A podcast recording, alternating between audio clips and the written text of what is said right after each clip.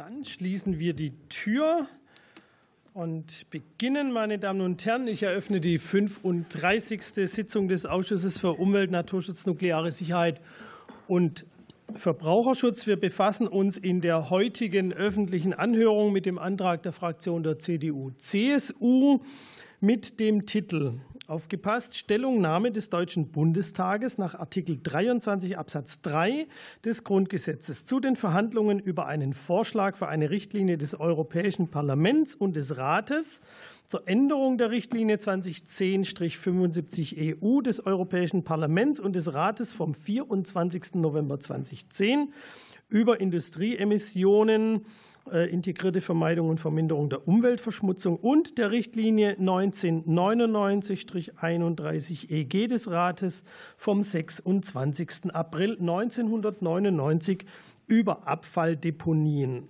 auf der Bundestagsdrucksache 203948. Damit hätten wir den kompliziertesten Teil des Tages schon geschafft, nämlich den Titel. Ich begrüße alle Teilnehmerinnen und Teilnehmer der öffentlichen Sitzung im Saal und über Webex. An meiner Seite begrüße ich die Frau Parlamentarische Staatssekretärin Dr. Bettina Hoffmann vom BMUV. Der Abgeordnete Daniel Rinkert wird über das Videokonferenzsystem Webex für die SPD-Fraktion teilnehmen. Äh, mit Blick auf die Tribüne, äh, es sind auch Gäste da, begrüße ich unsere Besucherinnen und Besucher hier im Saal. Äh, wir gehen natürlich immer davon aus, dass wir einen störungsfreien Ablauf der Anhörung haben und gewährleisten können. Deshalb bitte ich auch ausdrücklich darum, Nebengespräche, Nebengeräusche und Zwischenrufe zu vermeiden. Es besteht auch ein Fotografierverbot hier im Sitzungssaal, das auch für öffentliche Anhörungen gilt. Die Sitzung wird live im Parlamentsfernsehen auf Kanal 3 übertragen. Ich begrüße insoweit auch alle Zuschauerinnen und Zuschauer und voraussichtlich ab morgen wird die äh, Sitzung auch als Aufzeichnung in der Mediathek zur Verfügung stehen auf der Webseite des Ausschusses, sodass Sie die Sitzung auch später noch nachverfolgen können. Ganz besonders möchte ich unsere neuen Sachverständigen begrüßen. Fast alle sind in Präsenz heute da. Äh, liebe Damen und Herren Sachverständige, äh, beachten Sie bitte unbedingt, äh, einige habe ich vorhin schon darauf hingewiesen, dass Ihre Tischmikrofone ausgeschaltet sind, wenn Sie nicht sprechen, sonst haben wir da diverse Störgeräusche, die dann wiederum das Protokollieren erschweren. Ich möchte die Sachverständigen einleitend kurz einzeln vorstellen. Wir haben die Frau Belinda Bartolucci von Client Earth. Äh, den Herrn Frederik Moch vom Deutschen Gewerkschaftsbund. Äh, neben ihm sitzt der Herr Dr. Puja Rath von ThyssenKrupp Steel Europe AG. Äh, daneben haben wir den Herrn Hauke Dirks von der Deutschen Industrie- und Handelskammer.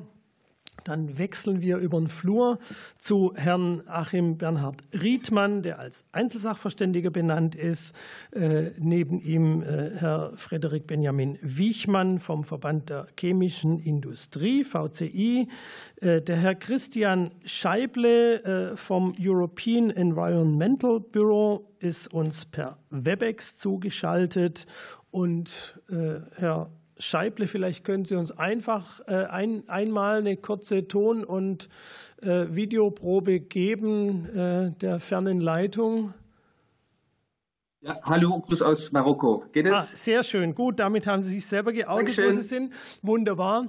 Dann steht die Leitung und wir hoffen, dass sie durchhält. Wir machen weiter hier im Saal. Frau Annette Girsch vom Bundesverband der deutschen Industrie und äh, neben ihr äh, Herr Christian Tebert von Ökopol, dem Institut für Ökologie und Politik. Herzlich willkommen Ihnen allen, soweit die Sachverständigen im Vorfeld äh, der Sitzung Stellungnahmen eingereicht haben, wurden Ihnen diese Stellungnahmen als Ausschussdrucksachen unter den Nummern 2016 135a bis 135 H übermittelt. Von der Sitzung soll ein Wortprotokoll äh, gefertigt werden. Dazu sehe ich keinen Widerspruch. Dann haben wir das auch so beschlossen. Und zuerst werden die Sachverständigen um ein kurzes einleitendes Statement von jeweils drei Minuten gebeten. Und anschließend äh, treten wir in die Diskussions- äh, und Fragerunden ein. Ähm, wir haben vereinbart, dass wir mit der Zeit durchkommen, dass wir zwei Runden a fünf Minuten äh, machen, eine Runde a vier Minuten. Also jede der sechs Fraktionen erhält zweimal die fünf Minuten, einmal die vier Minuten und die gelten jeweils für Frage und Antwort. Also das ist jeweils sportlich. Und deshalb bitte ich äh, alle Kolleginnen und Kollegen bei äh, den Fragen jeweils gleich den Namen äh, derjenigen zu benennen, die befragt werden sollen. Dann hat man schon eine ganz andere Aufmerksamkeitsmöglichkeit und weiß, jetzt ist man dran, muss aufpassen. Und wie gesagt, wie Sie sich das aufteilen, wie viel Zeit Sie von Ihrer wertvollen den Sachverständigen übrig lassen, liegt dann in Ihrem Ermessen. Die vorgegebene Reihenfolge jetzt äh, beim einleitenden Statement entspricht der Reihenfolge, wie ich es gerade vorgestellt habe. Ähm, und deshalb beginnen wir jetzt auch gleich. Äh, Hinweis auf die Zeit für alle, die hier im Saal sind. Hier oben haben wir die Zeit mitlaufen, drei Minuten. Äh, wenn, Sie müssen auch gar nicht die Zahlen lesen, aber sobald es in Rot switcht, sind Sie drüber. Und dann mache ich mich auch bemerkbar. Und den Herrn Scheible äh, bitte ich selber darauf zu achten, aber auch da werde ich mich bemerkbar machen, wenn die zwei Minuten, drei Minuten rum sind. Also wir steigen ein. Wir beginnen mit Frau Bartolucci. Bitte schön. Vielen Dank, Herr Vorsitzender, sehr geehrte Abgeordnete. Gerne äußere ich mich im Namen der Umweltrechtsorganisation Client Earth. Wir stehen an einem Scheideweg. Die EU hat längst beschlossen, bis 2050 die Wirtschaft hin zu einer sauberen, klimaneutralen Kreislaufwirtschaft unter gerechten Bedingungen für die Gesellschaft zu transformieren. Jetzt geht es darum, wie schaffen wir das? Und genau hier setzt die Industrieemissionsrichtlinie an. Sie kann das zentrale Regelwerk sein, den Mitgliedstaaten und den größten umwelt- und klimaschädlichen Industrien Instrumente an die Hand zu geben, um die Umwelt- und Klimaziele in die Praxis umzusetzen. Das gilt umso mehr angesichts des Krieges in der Ukraine und der Notwendigkeit, unabhängig von fossilen Brennstoffen zu werden.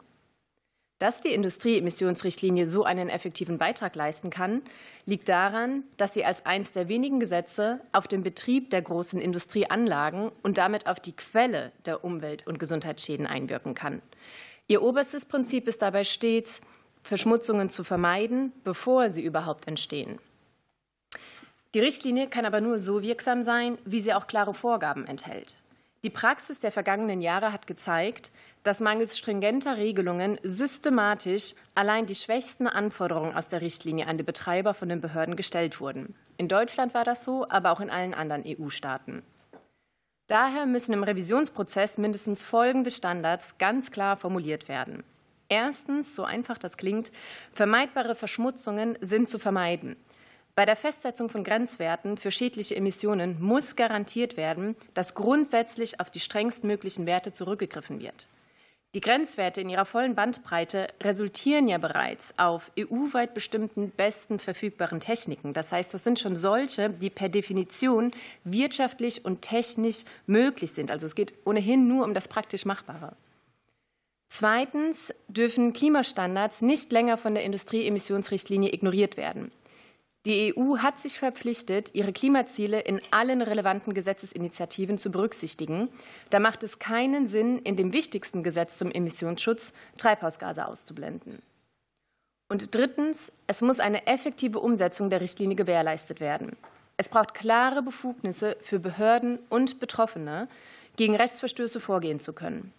Dazu gehört auch ein längst überfälliges Schadensersatzrecht für Betroffene, die durch rechtswidriges Verhalten der Betreiber an Krebs, Herzkrankheiten oder anderen Gesundheitsschäden leiden.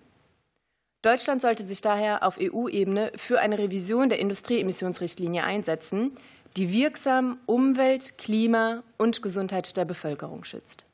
Vielen Dank. Dankeschön, Frau Bartolucci. Und wir fahren fort mit Herrn Moch. Ja, sehr geehrter Herr Vorsitzender, meine Damen und Herren. Haben Sie da ein Ladegerät irgendwo drin? Nee, Nein, dann vielleicht wäre es gut, Sie nehmen das Nachbarmikro. Dann. Mhm. Gut, dann probieren wir es so. Also, Dankeschön. Ja, sehr geehrter Herr Vorsitzender, meine Damen und Herren ähm, Abgeordneten, äh, vielen Dank für die Möglichkeit, hier für den DGB Stellung zu nehmen. Ähm, ein ambitionierter ähm, Transformationspfad mit massiven öffentlichen und privaten Investitionen in neue Technologien, Produktionsverfahren und Infrastrukturen ist die Grundlage für nachhaltigen Wohlstand, für hochwertige Beschäftigung und das in einer lebenswerten Umwelt. Mit der geplanten Novellierung der IED soll die Politik der Vermeidung und Eindämmung der Umweltverschmutzung fortgesetzt werden.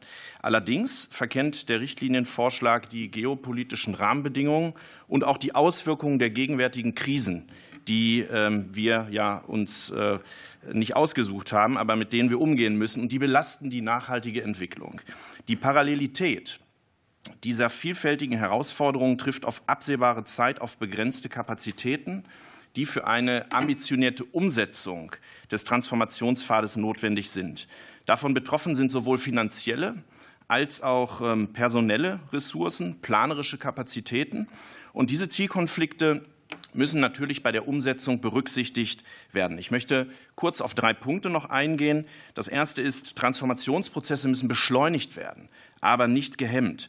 Und der vorliegende Reformvorschlag enthält aus unserer Sicht zahlreiche Änderungen, die zu einer Zunahme der Komplexität von behördlichen Genehmigungsentscheidungen und steigenden Vollzugsanforderungen führen. Ein Beispiel, die Dauer von Genehmigungen würde sich nach Branchenangaben beispielsweise von im Moment 18 auf möglicherweise 24 Monate und mehr erhöhen. Das steht dem Ziel der Planungsbeschleunigung des Green Deal Industrial Plan entgegen. Der zweite Punkt, ähm, europäische Vorhaben sollten harmonisiert und verschränkt werden. Die europäische Ebene adressiert mit verschiedenen Regularien die Umwelt- und Klimaschutz. Anliegen. Wichtig ist aus unserer Sicht, dass sich Instrumente nicht doppeln, sondern dass sie gut miteinander verzahnt und verschränkt werden. Daher sollte bei der Reform klar betrachtet werden, welche Bereiche die IED ähm, betrachtet und regeln muss und wo es schon andere Instrumente gibt. Ich nenne den Emissionshandel, ähm, REACH oder die Lastenteilungsverordnung. Und der letzte Punkt ähm, aus unserer Sicht ist entscheidend, dass die Voraussetzungen geschaffen werden, diese Transformation ambitioniert ähm, zu bewerkstelligen. Da sind die Grenzwerte als ein Beispiel alleine eben nicht ausreichend. Das heißt, wir müssen über politische Gelingens Bedingungen reden. Ähm, da erwähne ich jetzt mit Blick auf die europäische Ebene vor allen Dingen auch das EU-Beihilfenrecht, was zu einem Transformationsbeihilfenrecht werden muss, damit wir auch eine aktive industriepolitische Gestaltung hinbekommen ähm, und auch ähm, einen, ja, sagen wir mal, neuerlichen europäischen Investitionsansatz, äh, der Souveränitätsfonds, der geplant ist, der auch entsprechend ausgebaut werden sollte. Vielen Dank. Dankeschön, Herr Moch. Und der nächste ist Herr Dr. Rath. Bitte schön, Sie haben drei Minuten. Sehr geehrter Herr Vorsitzender, sehr geehrte Damen und Herren, äh, vielen Dank für die Einladung und für die Möglichkeit, äh, von Seiten ThyssenKrupp bzw. Stahlindustrie zu Ihnen sprechen zu dürfen. Die ThyssenKrupp Syrup AG betreibt allein in Deutschland über 50 Anlagen, die der EU-Industrieemissionsrichtlinie kurz EED unterliegen. Viele tausend gut bezahlte Arbeitsplätze hängen an dem Betrieb dieser Anlagen. Unser Unternehmen steht in den nächsten Jahren vor einer beispiellosen Transformation hin zu einer klimaneutralen Produktion. Dies wird dazu führen, dass wir innerhalb weniger Jahre große Teile unserer Produktionsanlagen ersetzen werden müssen. Damit einhergehen komplexe und heute auch schon sehr langwierige Genehmigungsverfahren. Unser Transformationsprozess im Moment ist der teuerste Transformationsprozess weltweit. Das muss ich an der Stelle mal herausstellen. Der Entwurf der EU-Kommission zur Novelle der Idee wird diese Situation aber verschlechtern weshalb wir große Bedenken haben. Ich will dazu nur einige Beispiele nennen. Artikel 15 Absatz 3 der ED-Novelle verlangt eine Orientierung von Grenzwerten an die untersten Bandbreiten der BVT-Schlussfolgerungen. Dies ist im deutschen Recht aber nicht umsetzbar, denn es müssten dann die niedrigsten Emissionswerte aus der Bandbreite als Grenzwert zum Beispiel in der TH Luft festgelegt werden. Viele Anlagen werden aber diese niedrigen Emissionswerte nicht einhalten können, was zur fehlenden Genehmigungsfähigkeit dieser Anlagen führt und damit zu einer Deindustrialisierung in Deutschland. Umweltleistungswerte nach Artikel 15 Absatz 3a der Novelle eine Genehmigung zu fordern, ist aus meiner Sicht ein fehlerhafter Ansatz und nicht umsetzbar. Beispielhaft beim Warmwalzen bestimmter Stahlgüten ist es erforderlich, dass sie höhere Temperaturen erzeugen. Sollten nun Energieverbrauchswerte aus der BVT-Schlussfolgerung als Grenzwerte einer Genehmigung festgesetzt werden, dann wären bestimmte Walzprozesse nicht mehr genehmigungsfähig, auch wenn die anderen Umweltleistungswerte oder die Emissionsgrenzwerte eingehalten werden.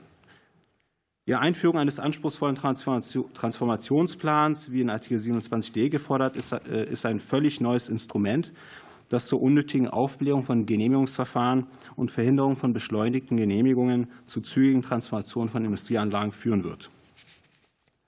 Die Regelung Artikel 79a der ID-Novelle in Bezug auf Schadensersatzansprüche ist in Gänze zu streichen. Dazu kann ich gerne äh, mehr ausführen. Sie begegnet erheblichen europarechtlichen Bedenken. Sie widerspricht auch der Umwelthaftungsrichtlinie und beeinträchtigt die Entscheidungsfreudigkeit der Behörden, die wir im Moment so brauchen. Aus Sicht der Stahlindustrie kann ich resümieren, wenn die ID-Novelle in dieser Fassung erlassen wird, Genehmigungsverfahren zur industriellen Transformation wie die Direktreduktion im Stahlbereich erheblich verzögert, Investitionen in Europa zurückgefahren und Arbeitsplätze in Gefahr wären. Es widerspricht, äh, die, also die Novelle widerspricht auch äh, dem Ansatz der Kommission im Green Deal, äh, nämlich einen Plan sozusagen umzusetzen, bei, bei dem die Industrie mit voller Unterstützung Richtung Klimaneutralität und Schadstofffreiheit bis 2050 begleitet und nicht behindert wird. Vielen Dank. Dankeschön, Herr Dr. Rath. Und der nächste, Herr Dirks. Sehr geehrter Herr Vorsitzender, sehr geehrter Abgeordneter, sehr geehrte Damen und Herren! Als die EU-Kommission diesen Vorschlag zur Revision der IE-Richtlinie veröffentlicht hat, letztes Jahr im April, äh, da konnten wir uns leider gar nicht so intensiv damit beschäftigen, wie wir das üblicherweise tun können. Ähm, viele Unternehmen, gerade diese Unternehmen, die unter die IE-Richtlinie fallen, mussten sich mit Konzepten beschäftigen, wie sie im Ernstfall auf Erdgas verzichten können. Dabei entstand ein Problem. Äh, in Deutschland dauern diese Genehmigungsverfahren deutlich über ein Jahr. Und äh, es gab viele Diskussionen mit Behörden, mit Ministerien. Und am Ende haben Sie dazu beigetragen, äh, dass diese Verfahren beschleunigt und erleichtert durchgeführt werden konnten. Die Ehe-Richtlinie und dieser Vorschlag oder der Vorschlag der EU-Kommission ähm, e würde dieses Problem, dass die Verfahren so, dauern, so lange dauern, deutlich verschärfen. Wir würden erheblich mehr Prüf- und Nachweispflichten, ähm, vor allem in Papierform und weniger in, in klaren Umweltvorgaben bekommen, Lifecycle-Analysen, Umweltmanagementpläne, Lieferkettenbetrachtungen, ähm, Energie- und Ressourceneffizienzbetrachtungen, alles bisher nicht äh, beinhaltet ähm, in den Genehmigungen dieser Anlagen und den Behörden, die die durchführen müssen. Am schwersten allerdings würde wiegen, dass das System bisher in Deutschland, dass ein Anlagenbetreiber einen Grenzwert einhält und daraufhin ein Recht auf eine Genehmigung hat, das würde, ähm, das würde beerdigt werden. Die Unternehmen müssten mit vielen Gutachten, Diskussionen, Öffentlichkeitsbeteiligung nachweisen, weshalb sie den strengstmöglichen Emissionswert nicht einhalten können. Ich kenne keinen Anlagenbetreiber bisher, der mir gesagt hat, er könnte alle diese in den BVT-Schlussfolgerungen festgelegten Grenzwerte einhalten. Sehr geehrte Abgeordnete, statt diesen Vorschlägen der, die, diese Vorschläge der EU-Kommission zu unterstützen, möchte ich Ihnen vorschlagen, sich an den vielen guten Ansätzen, die im Koalitionsvertrag festgehalten wurden, die im LNG-Beschleunigungsgesetz, im Gesetz zur Brennstoffumstellung, im Wind-an-Land-Gesetz erfolgreich umgesetzt wurden und schon dazu beitragen, dass diese Projekte, die unter diese Gesetze fallen, sehr viel schneller durchgesetzt werden können als heute. Das sind alles Projekte, die auch für die Transformation wichtig sind. Das sind alles Anlagen, die in den nächsten Jahren komplett umgebaut werden müssen. Dafür brauchen wir deutlich schnellere Verfahren. Und dafür möchte ich werben, dass Sie sich dort auch in Brüssel einsetzen. Denn eine Anekdote zu diesem Gesetz, das Sie auf den Weg gebracht haben, die entscheidenden Beschleunigungsmaßnahmen, die Sie damals beschlossen haben, die wurden eingeschränkt für die Anlagen, die unter die EE-Richtlinie fallen, weil europarechtlich nicht alles möglich war. Vielen Dank. Danke, Herr Dirks und Herr Riedmann. Ja, sehr geehrter Herr Vorsitzender, verehrte äh, Abgeordnete. Mein Name ist Achim Riedmann. Ich bin verheiratet und habe drei kleine Kinder. Wir bewirtschaften einen mittelständischen landwirtschaftlichen Betrieb mit Tierproduktion in Nordrhein-Westfalen. Die bereits geltende Emissionsrichtlinie umfasst ja schon heute die Nutztierhaltungsbetriebe über 750 Sauen oder 2000 Mastschweineplätze oder beim Geflügel 40.000 Plätze. Bei diesen Anlagen sollen national über die TH Luft beste verfügbare Technik, Ammoniak, Methan und Stickoxidausstoß verringert werden. Damit sind schon heute die größeren Betriebe alle von der bestehenden Richtlinie betroffen. Der Kommissionsvorschlag sieht eine drastische Senkung der Grenzen bei den Tierzahlen vor und möchte auch die Rinderhaltung mit in den Anwendungsbereich nehmen. Die Auswirkungen wären mit untragbaren Folgen. Im Entwurf werden 150 Großtiereinheiten zugrunde gelegt. Das bedeutet, bei 500 Mastschweinen und 150 Rindern oder 10.000 Legehennen wären die Grenzen erreicht und alle diese Betriebe müssten nachrüsten und investieren. Die Zahl der Betriebe, die nachrüsten müssen, würden verachtfacht werden von bislang ca. 2.747 Betrieben auf 22.000 Betriebe nur in Deutschland. Das große Problem daran ist ganz klar. Die vielen kleinen Betriebe mit ihren bäuerlichen Strukturen haben das größte Problem. Die Betriebe sind fast alle langsam gewachsen. Es wurden über Jahrzehnte auf den Betrieben alle paar Jahre Schritt für Schritt, wie die finanzielle Lage es zugelassen hat, kleine Ställe in unterschiedlichsten Bauformen verteilt über den Hof gebaut und Altgebäude umgebaut. Hier ist es baulich nicht machbar, diese Stelle entweder mit einem Luftfilter zu versehen oder über eine Hahn-Kot-Trennung sowie eine Güllekühlung oder Ansäuerung nachzudenken. Das wäre ganz klar unverhältnismäßig. Noch schlimmer käme es bei allen Betrieben, die sich schon über längere Zeit mit dem Tierwohl beschäftigen. Hier würde die Industriemissionsrichtlinie komplett mit dem Tierwohl gegeneinander ausgespielt. Einerseits sollen die Ställe bei Schweinen an den Wänden offen gemacht werden, um dem Tier Außenklimareize zu gewähren. Andererseits soll bei der Novellierung der Emissionsschutzrichtlinie die Stelle gefiltert werden, was technisch nicht zusammen vereinbar ist. Bei den Rindern haben wir heute schon einen großen Teil der Betriebe, die Rinder auf Stroh mit Auslauf und offenen Seitenwänden halten. Das wäre baulich und aus Tierwohlsicht eine Vollkatastrophe, wenn die Ställe wieder zugemacht werden müssten, um die Luft zu filtern. Die Konsequenz bei einer Novellierung der Industrieemissionsrichtlinie nach derzeitigem Stand würde zu massiven Schließungen bestehender landwirtschaftlicher Betriebe führen. Die Novellierung ist technisch oft nicht umsetzbar und ökonomisch nicht leistbar. Zudem spielt die Novellierung das Tierwohl mit sich gegeneinander aus. Die Landwirte sind ständig mit neuen Auflagen konfrontiert. Hier würden sie schon wieder ein Stück Planungssicherheit verlieren und wären am Ende ihrer Belastbarkeit. Wir verabschieden uns in Deutschland immer weiter vom Selbstversorgungsgrad. Es wäre hier zu weiteren Verlagerungseffekten in Drittstaaten würde es kommen. Das führt nahezu zur kompletten Beendigung der Tierhaltung in Deutschland. Meine lieben Abgeordneten, Herr Vorsitzender, ich bitte Sie, kümmern Sie sich darum, dass wir die Tierhaltung aus der Novellierung der Industrieschutzrichtlinie ganz rausnehmen. Danke. Dankeschön, Herr Riedmann. Wir sehen ein weites, breites Spektrum, wer alles betroffen ist. Wir fahren fort mit Herrn Wiechmann. Bitte schön. Ja, vielen Dank. Sehr geehrter Herr Vorsitzender, sehr geehrte Damen und Herren. Sicherlich haben Sie die Pressemitteilung und die Commitments äh, des VCIs, aber auch unseres Europäischen Dachverbandes aufmerksam verfolgt. Und diesen konnten Sie natürlich entnehmen, dass die europäische und auch die deutsche Chemieindustrie äh, klar die Transformation hin zur Klimaneutralität unterstützt. Der Entwurf der neuen Industrieemissionsrichtlinie will dieses äh, Ziel sogar massiv fördern, baut aber gleichzeitig neue und zum Teil unüberwindbare Hürden auf. Genehmigung und der Betrieb von Anlagen wären deutlich komplexer und zeitaufwendiger, sei es durch ein neues System der Grenzwertfindung oder eben Auflagen zum Umwelt- und Chemikalienmanagementsystem. Alle Änderungen an der IED sollten im Kontext bereits, äh, des bereits schwierigen Umfeldes für die Wettbewerbsfähigkeit der europäischen Industrie gesehen werden. Anforderungen an die Produktion dürfen nicht restriktiver sein als die, die bei den Importeuren durchgesetzt werden können. Die Idee darf letztendlich nicht zu einem weiteren Standortnachteil für die europäische Industrie und damit auch für die deutsche Industrie werden. Zusätzliche bürokratische Vorgaben in den Betriebsgenehmigungen ohne Zusatznutzen, wie eben dieses verbindliche Umwelt- und Chemikalienmanagementsystem oder eben neue verbindliche und potenziell widersprüchliche Umweltleistungswerte, müssen dringend vermieden werden. Umweltmanagementsysteme und die Transformationspläne sollten daher auf Unternehmensebene indikativ bleiben und nicht zu verbindlichen Genehmigungserfordernissen werden. Wir haben ein äh, bereits äh, etabliertes Grenzwertsetzungsverfahren, das alle technischen wie wirtschaftlichen Aspekte der BVT-Merkblätter und auch die sogenannten Cross-Media-Effekts berücksichtigt und dabei auf eine bundesweite Einheitlichkeit setzt. Dies würde mit der neuen IED definitiv konterkariert werden. Die angedachten Anforderungen werden, zumindest in der bisherigen Form, so wie wir sie kennen, zu einer weiteren Zunahme der erforderlichen Fachgutachten und zu einer Zunahme der Bürokratie äh, führen und auch zu einer weiteren Überlastung des Vollzugs vor Ort. Dies konterkariert natürlich das Ziel der Halbierung eigentlich der Zeit der Genehmigungsverfahren und stellt damit das Erreichen der Klima- und Transformationsziele tatsächlich gänzlich in Frage. Oder kurz, Genehmigungsverfahren werden weiter verzögert zu einem Zeitpunkt, wo wir uns eigentlich alle eine schnelle äh, und saubere Transformation wünschen. Vielen Dank.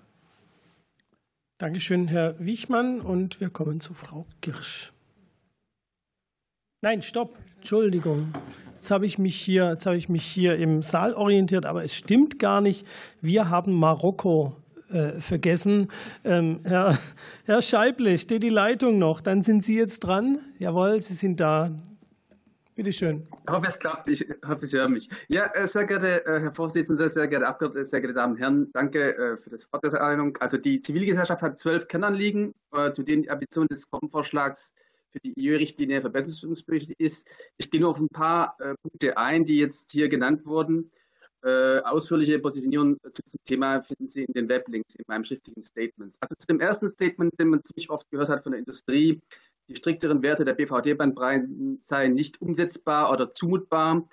Ähm, also die Industrie vertritt hier die Ansicht, dass die strikteren BVT-Werte der IED-Brefs, das sind diese Merkblätter, diese dicken Dinger mit 600 oder mehr Seiten, die schon seit 2012 abgeleitet wurden, nicht sachlich seien und nur den besten Fall darstellen. Das ist nicht korrekt. Äh, die Bandbreiten spiegeln eine eher Ist-Situation der 40 bis 30 besseren EU-Anlagen und das auf Basis von 2008 bis 2014 äh, Emissionsdaten, also auf Basis von EU-Anlagen, die schon unter wirtschaftlichen und technischen Bedingungen ähm, funktionieren. Ähm, es sei einzuraten, mal so in so ein BVT-Merkblatt reinzuschauen, wenn man sich traut. Das sind ja große Brocken. Äh, da sieht man das Ausmaß der Bandbreiten, auch äh, eher so ein BVT-Aussuchkatalog für die Industrie hier zwei Beispiele nennen. Beispiel 1, Sinteranlagen für Eisen- und Stahlbref, das ist 2012, Druckseite 521. Dort kann sich der Betreiber aussuchen, welchen DVT er für Staubabscheidung einsetzt. Äh, entweder kleiner 1 bis 15 Milligramm pro Kubikmeter mit äh, Gewebefilter oder das 40-fache mit dem Standard E-Filter. Und hier sind äh, Emissionsdaten, sind alle von 2008.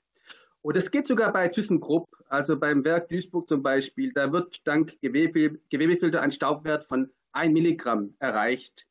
Äh, und es geht, wenn man nur will oder dazu auch eben angewiesen ist. Ähm, zweites Beispiel, Großfondsanlagenbref. Äh, dort gibt es Faktor 2 Bandbreiten für den NOx-Wert und Faktor 7 für Quecksilber. Äh, für die großen Braunkohlekessel. Und in, in den Fußnoten steht dann jeweils, was dann wirklich BVT ist. Also für NOx zum Beispiel, ein Katalysator kennen Sie ja wahrscheinlich von jedem Pkw in, in Europa, Euro 6, die haben sowas, ein Katalysator für NOx. Die schaffen dann den strikteren Wert.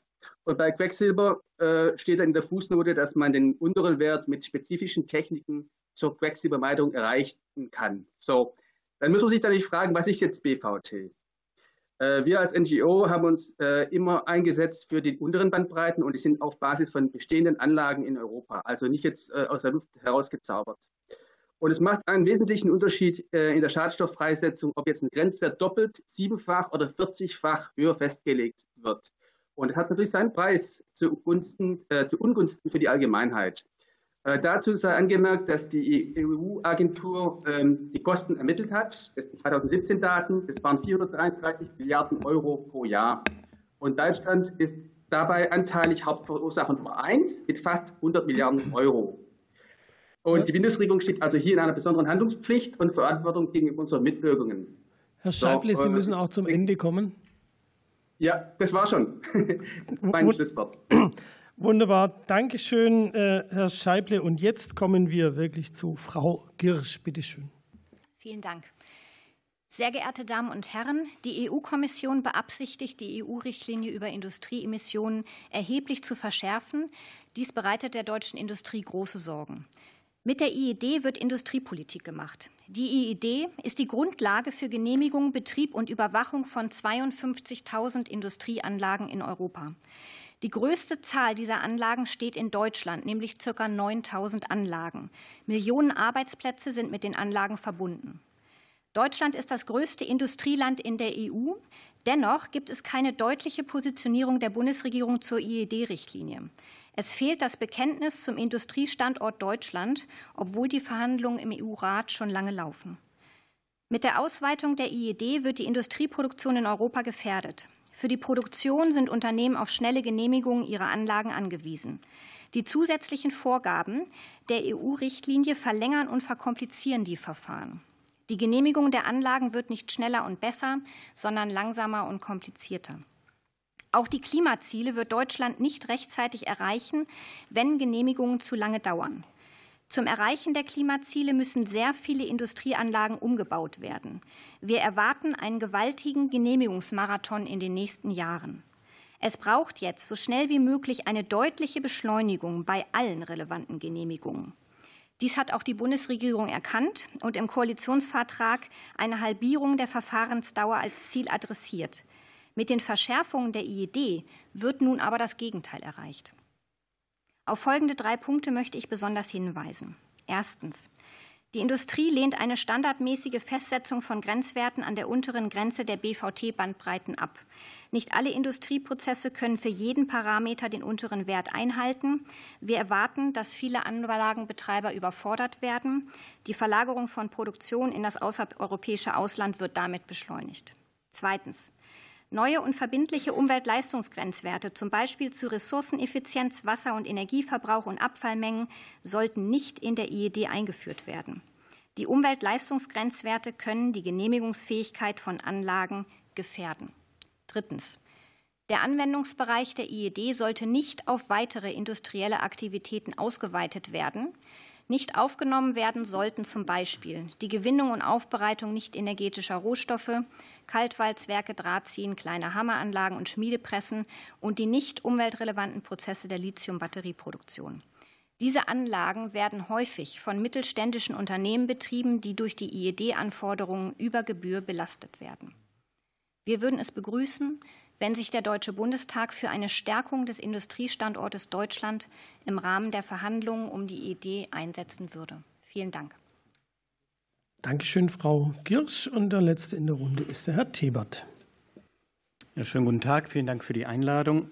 Ich bin vom Institut Ökopol in Hamburg und das Institut beschäftigt sich seit dem Jahr 1998, also seit den ersten BVT-Merkblättern, mit diesen Techniken, die dort geregelt werden und macht Gutachten für die Europäische Kommission, für das Umweltbundesamt und für die Stakeholder Industrie- und Umweltverbände. Ähm, ich selber war auch seit 1998 dabei und damals waren die Bandbreiten noch unverbindlich. Das heißt, die EU hat angefangen, äh, diese dicken Merkblätter zu machen, erstmal als Orientierung und als Handbücher für die Behörden. Und das war auch gut so. Und so haben sich Länder, 27 äh, Länder der EU langsam angeglichen. Das ist ja das Ziel der Richtlinie, eine Angleichung der Umweltstandards. Und Sie müssen sich vorstellen, das geht von bulgarischen, rumänischen Anlagen bis hin eben zu den allerbesten Anlagen in Europa, die meistens in nördlichen und mittleren Ländern stehen. Also wir haben da eine riesige Bandbreite äh, an Daten, äh, wie äh, Herr Wiechmann sagte, die werden gesammelt von allen Anlagen und nachher wird verglichen, was ist denn hier gut, was ist gute Technik, was ist beste Technik und dann schneidet man so ungefähr in der Mitte ab und sagt, naja, das ist noch so gerade gut und das sind die besten Anlagen. Und die Krux ist eben, dass man in der 2010 Verschärfung gesagt hat, jetzt wird es aber verbindlich, jetzt gelten zumindest mal die Obergrenzen. Und dann äh, kommt es dazu, dass deutsche Gerichte äh, einer Glashütte in Deutschland Recht geben, die sagt, wir möchten aber nicht den mittleren Wert der Bandbreite. Nordrhein-Westfalen hat einen Erlass gemacht und hat einen mittleren Wert festgelegt. Und das Gericht hat gesagt, das äh, habt ihr nicht genügend begründet. So kann das doch nicht sein. Also in Deutschland muss auch wieder eine Orientierung an den unteren Werten möglich sein. Und natürlich sollten die als erstmal Vorgaben, als einheitliche Werte auch erfolgen. Denn äh, die unteren Werte sind, wie gesagt wurde, aus realen Anlagen erhoben worden. Das heißt, die Techniken funktionieren, die gibt es, die gehen. Die Schweden haben 2000 im ersten BVT-Merkblatt für Zement gesagt, bei uns geht 200 Milligramm für Stickoxide. Deutschland hatte massive Werte, die äh, Obergrenzen, die als Verpflichtung in der EU galten, einzuhalten. 2010 haben wir das gerissen, das Ziel. Wir haben bis heute massive Probleme mit Stickoxiden, klar meist aus dem Verkehr, aber auch die Industrie äh, macht ihren Beitrag hier. Und wir haben uns nicht an den unteren Werten orientiert, die die Schweden damals berichtet haben. 500 war der oberste Wert. Deutschland hat dann langsam auf 350 abgesenkt, hat Millionen Förderprogramme gemacht in der Zementindustrie, bis dann 2019 endlich der 200er Wert, den die Schweden schon lange hatten, hier auch Grenzwert wurde. 19 Jahre später. Und das kann nicht sein. Insofern unterstütze ich sehr, dass jetzt die neue Überarbeitung sagt, wir brauchen eine Orientierung am unteren Wert und wer den nicht einhalten kann, der begründet das. Vielen Dank.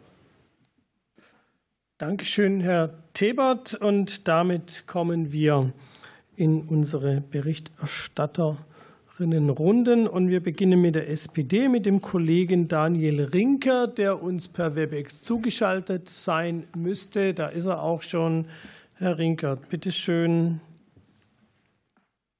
Ja, Herr Vorsitzender, liebe Kolleginnen und Kollegen, sehr geehrte Damen, Herren Sachverständigen, herzlichen Dank für die Einführung. Das zeigt eben angrund Ihrer Statements die Komplexität des Themas und ich will auch direkt einsteigen, damit wir eben auch zu Ihren Antworten und in die Diskussion einsteigen können.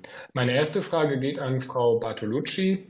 Ähm, es ist ja im Richtlinienentwurf auch angesprochen worden, in Artikel 15 eine Orientierung der Grenzwerte am unteren Bereich der BVT-Schlussfolgerung eben auch entsprechend vorgesehen? Inwiefern ist das aus Ihrer Sicht zielführend und wie stehen Sie zu den Überlegungen von entsprechenden Ausnahmen dieser Regelung? Meine zweite Frage geht an Herrn Dr. Rath. Geht auch wieder um die äh, Grenzwerte entsprechend. Können Sie bitte näher erläutern, weshalb eine Verschärfung der Grenzwerte durch die Orientierung eben an der unteren Bandbreite eben der BVD-Schlussfolgerungen im Sinne von Artikel 15 Absatz 3 problematisch ist? Vielen Dank. Dankeschön, Frau Bartolucci und dann Herr Dr. Rath. Wenn Sie aufteilen, dass Sie beide zu Wort kommen. Vielen Dank. Ähm, zu, den, äh, zu der Festsetzung der Grenzwerte am unteren Bereich. Es war von Anfang an klar, dass die Regelung der Grenzwertfestsetzung einer Klarstellung bedurfte, weil die heutige Praxis vollkommen willkürlich ist, immer an den schwächsten äh, Bereich äh, anzugrenzen. Das äh, widerspricht dem Sinn und Zweck der Bandbreiten. Das war eigentlich nur dazu da, dass man im Einzelfall äh, die Werte anpassen könnte. Und es widerspricht vor allem dem Ziel der Industrieemissionsrichtlinie, Verschmutzungen zuallererst zu vermeiden, wo womöglich, was am Ende auch einfach nur eine Umsetzung des EU-Umweltprinzips der Vorsorge und Vorbeugung ist. Und was die Kommission jetzt gemacht hat, ist am Ende eigentlich nur ein Kompromiss. Ähm, sie sagt zum einen, wo es für eine Anlage möglich ist, soll der strengste Grenzwert eingehalten werden. Und dieses Wort möglich wird oftmals in der Debatte nicht ähm, richtig gelesen. Und zum anderen heißt es, dass die Möglichkeit vom Betreiber selbst zu prüfen ist. Also es ist eine sehr, sehr große Flexibilität auch des Betreibers. Und aus unserer Sicht ist dieser Wortlaut der Kommission ein absolutes Minimum. Es ist richtig und wichtig, dass man jetzt festlegt, dass der Ausgangspunkt immer der strengste Grenzwert sein sollte. Denn das kann auch extreme Vorteile für die Effektivität der Genehmigungsverfahren haben. Denn anstatt jetzt eine ganze Bandbreite jedes Mal von Null auf komplett auf abzuprüfen, hat die Behörde jetzt einen ganz klaren Bezugspunkt am strengsten Wert. Und das bietet dann auch die größte Rechtssicherheit für alle Beteiligten und die Schaffung gleicher Wettbewerbsbedingungen in der ganzen EU. Übrigens auch, wenn man das wie in Deutschland dann durch Rechtsverordnungen umsetzen will. Damit schließe ich. Dankeschön. Herr Dr. Rath. Ja, vielen Dank für die Frage. Ähm, also die Orientierung an die untersten Bandbreiten ist in Deutschland nicht umsetzbar. Wir haben in Deutschland im BIMSCHG ein System, wo äh, die Behörde kein Ermessen hat. Entweder muss man die untersten Werte nehmen oder die obersten. Und die Genehmigung wird dann danach auch erteilt.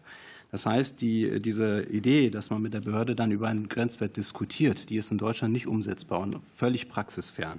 Deswegen sollte es bei den oberen Bandbreiten bleiben. Und dort, wo ich sage mal ähm, bessere Werte möglich sind, unsere Sinterlage wurde angesprochen, dort, wo wir bessere Werte einhalten können, werden wir diese besseren Werte auch ansetzen. Und auf der anderen Seite dort, wo die Luftqualität es erfordert, äh, das haben wir schon in Artikel 18 der IED geregelt, dort, wo in der Stadt zum Beispiel, ich sag mal, ähm, ein strengerer Grenzwert für Stickoxide gelten muss, kann man ja auch jetzt schon festlegen. Aber die Frage stellt sich, muss man es jetzt gesetzlich quasi für alle Anlagen und für alle Emittenten äh, äh, so festsetzen?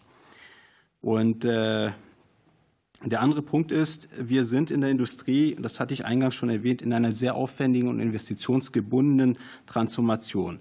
Die Diskussion darüber, dass wir eine bessere Luft brauchen, die kann ich nachvollziehen. Da stehe ich auch voll dahinter. Nur es ist jetzt nicht die richtige Zeit dafür. Wir sind mitten in der Transformation und diese Transformation kostet uns Milliarden und diese Transformation wird bis Mitte der 2030er Jahre andauern. Und wir werden, wenn wir diesen Zeitpunkt erreicht haben, sowieso unsere Altanlagen stilllegen und quasi mit den neuen Anlagen dann weiterfahren. Äh, deswegen bitte ich darum, dass man uns diese Zeit gibt und äh, dann sozusagen äh, EU, den EU-Kommissionsvorschlag jetzt nicht unterstützt, weil der jetzt aus meiner Sicht zur Unzeit kommt.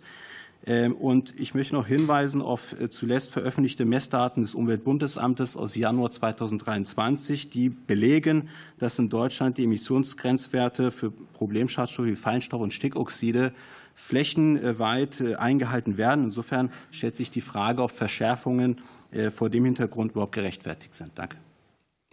Dankeschön, Herr Dr. Rath. Wir fahren fort mit der Unionsfraktion. Frau Karliczek.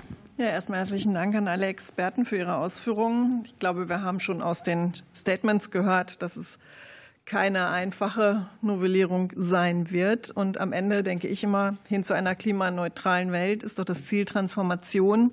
Und dann geht es am Ende um klimaneutrale Industrie. Und ich habe den Eindruck, dass wir uns hier gerade in einem Thema verhaken, was wir in Teilen eigentlich ganz anders beantworten müssten. Aber das ist das, was für mich die spannende Frage ist. Ich würde gerne die ersten Fragen an den VCI, an Herrn Wichmann stellen und an Achim Riedmann.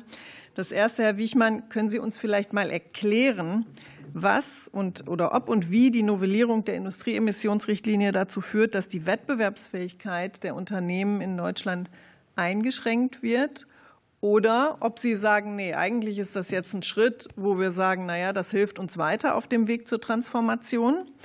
Und Herr Riedmann, was müssen Sie denn tun? Also wir haben ja gerade von Ihnen gehört, mehr Betriebe, mehr Planungssicherheit ist, mehr Betriebe sind involviert in die IED und eigentlich brauchen wir mehr Planungssicherheit. Was müssen Sie denn tun, um die mit der Novellierung der Industrieemissionsrichtlinie verbundenen neuen verfahrensrechtlichen und inhaltlichen Anforderungen umzusetzen, wenn man das gerade mal auf die Betriebe auch noch mal sieht, die bisher gar nichts damit zu tun gehabt haben, nämlich die kleinen und mittleren Betriebe.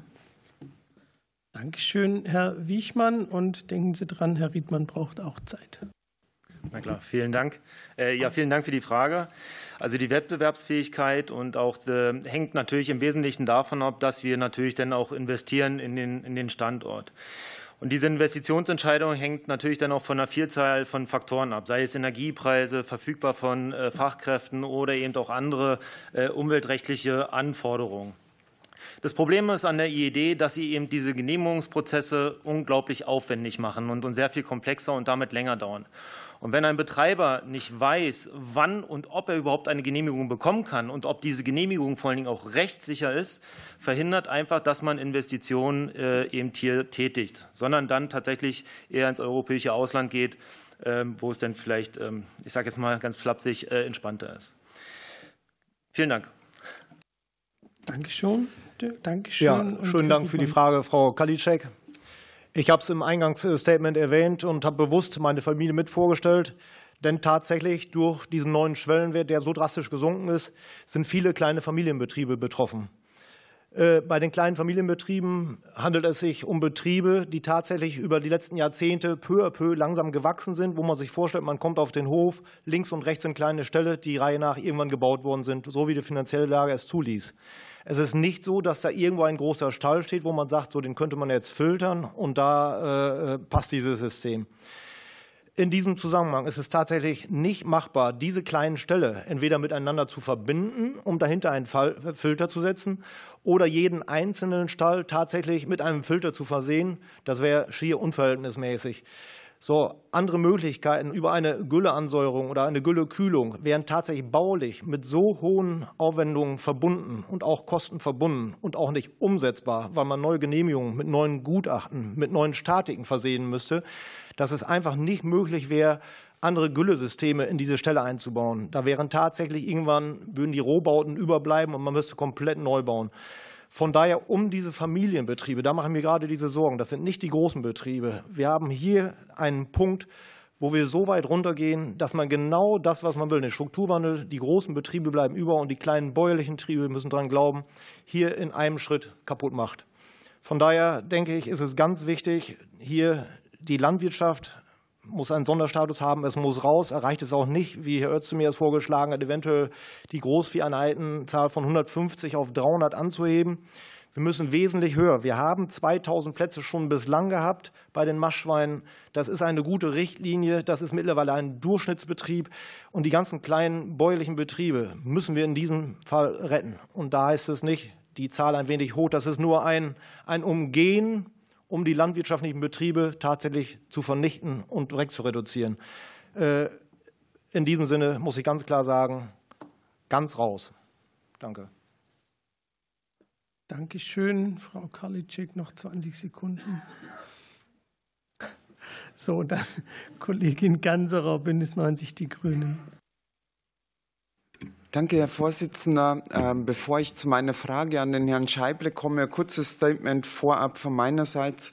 Äh, mit ähm, dem äh, Vorschlag äh, der geänderten Richtlinie verfolgt die Kommission ja das Ziel des Green New Deals, nämlich CO2-Neutralität, Energieeffizienz, schadstofffreie Umwelt, Null Umweltverschmutzung und Kreislaufwirtschaft. Und Herr Scheible, ich bin Ihnen sehr dankbar, dass Sie hier die volkswirtschaftlichen Kosten allein der Luftschadstoffe Inhaltsstoffe angesprochen haben, die sich auf 433 Milliarden Euro beziffern.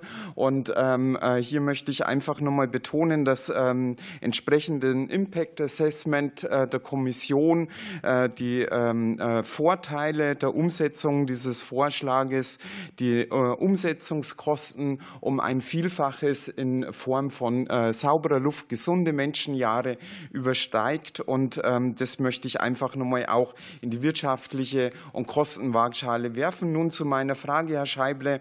Ähm, wie würden Sie ähm, von Ihrer Seite äh, die Punkte, wir diskutieren ja heute über den Antrag ähm, der äh, Unionsfraktion, die Punkte schnelle bürokratiearme Genehmigungsverfahren, effizienter ziviler Prozess und äh, mehr Transparenz bei der Datenbereitstellung aus Ihrer Seite sich bewerten und kommentieren? Danke. Herr Scheible. Gut. Äh, ich würde sagen, Stichwort Digitalisierung. Also es gibt hier einen großen Nachholbedarf in der Digitalisierung in den Verfahren und auch zum Zugang dieser Informationen für die Öffentlichkeit. Deutschland schneidet da am schlechtesten ab, würde ich sagen, laut unserer Studie, die wir da haben, ist auch jetzt verlinkt.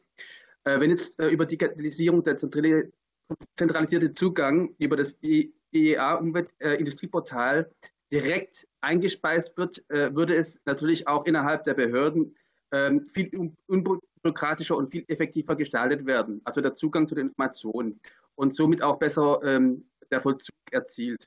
Also dazu äh, muss man halt auch den Betreiber mal verpflichten, dass er direkt in digitaler Form die Genehmigungsanträge, Jahresberichte oder auch die Daten zur Einhaltung der Anforderungen eben einreicht. Das wäre jetzt zum Punkt 4 äh, zum Beispiel. Äh, zu Punkt 5, äh, Sevilla-Prozess. Ähm, da ist in der Tat der, der Prozess unbalanciert zwischen den äh, Interessen, also den Privatinteressen und den öffentlichen Interessen, weil eben ähm, die äh, Technikbetreiber nicht vertreten sind, nur die Betreiber. Und es eben sehr rückwärtsblickend ist.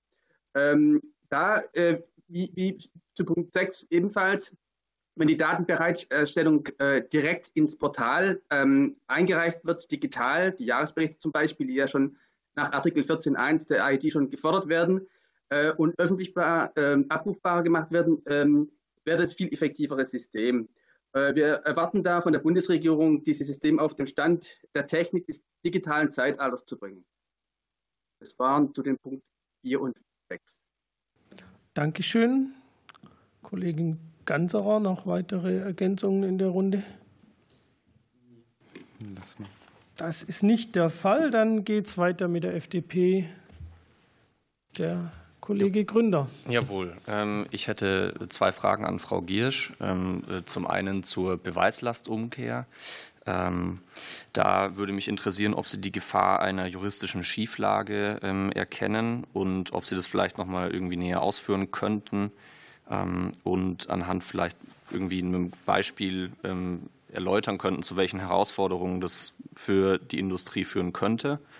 Und zweite Frage wäre zum Umweltmanagementsystem, ähm, ob es aus Ihrer Sicht Möglichkeiten gäbe, die Berichtspflicht auf unbürokratische äh, und personell stemmbare Art zu gestalten oder ähm, ja, ob Sie da allgemein äh, zu hohen Aufwand sehen.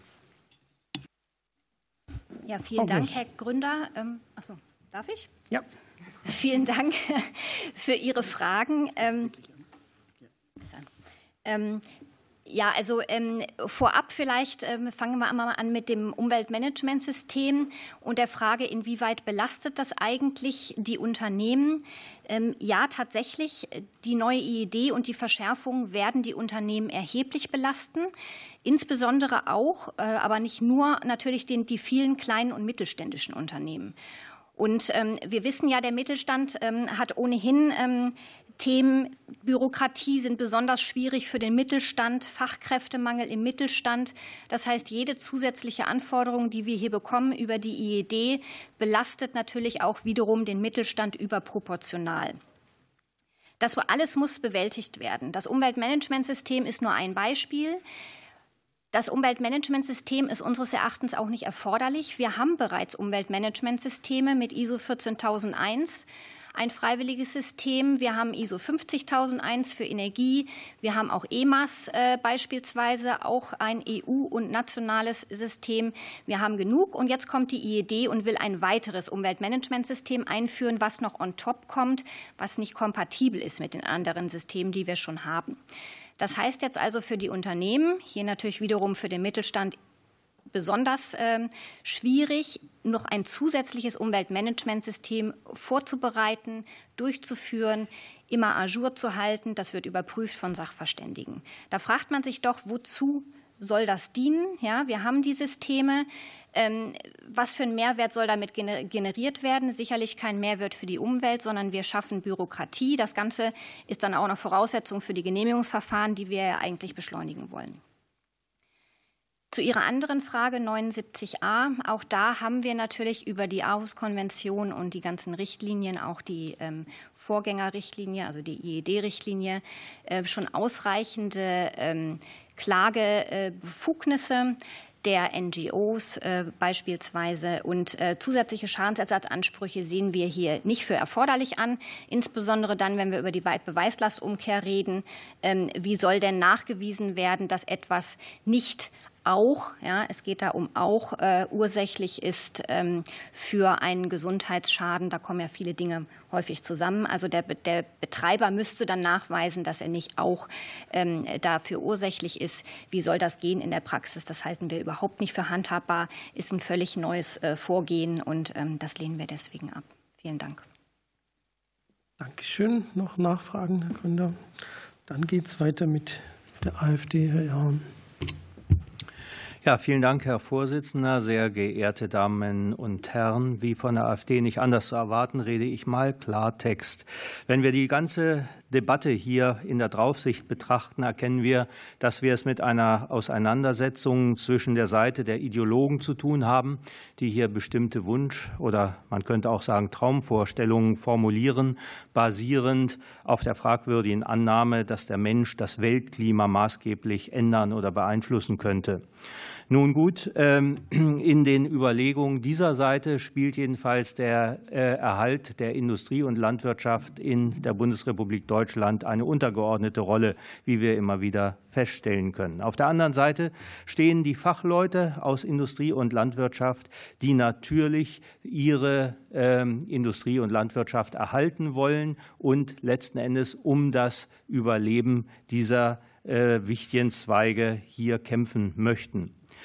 Jetzt gucken wir uns mal an den Antrag äh, der CDU-CSU, der hier vorliegt und der ganz offenkundig selbst auch Kritik an der IED-Richtlinie übt und damit den Eindruck vermitteln möchte, er stünde eigentlich an der Seite der Bürger, Landwirte und Unternehmen. Was ich allerdings ehrlich gesagt für unehrlich und unredlich halte. Denn gucken wir uns doch mal an, wo kommt denn das ganze Werk, die IED-Richtlinie als Bestandteil des Green Deals her? Er kommt von der EU-Kommission unter dem Vorsitz der CDU-Kommissionspräsidentin äh, Ursula von der Leyen. Und äh, letzten Endes auch die CDU-Kanzlerin Merkel fand das ganze Werk des Green Deals äh, bedeutsam und zukunftsweisend, wie wir uns alle erinnern.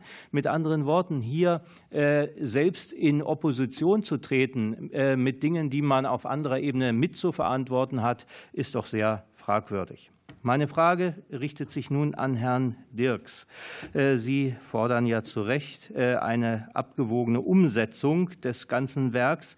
Wir wissen, wir haben es mit, nicht nur mit Grenzwertverschärfungen zu tun, mit Entschädigungsansprüchen, mit Beweislastumkehr, mit Einbindung von sogenannten NGOs in die Überwachungs- und äh, in ein Überwachungs- und Klagesystem in ähm, Trans äh, Verpflichtungen zu Transformationsplänen in den Unternehmen ähm, und Strafen bei Verstößen und so weiter. Und meine Frage ist eigentlich grundsätzlich mal, denken Sie nicht vielleicht auch, dass dieser Green Deal eher zum Green Debt für Industrie und Landwirtschaft in Deutschland werden könnte? Vielen Dank. Herr Dirks.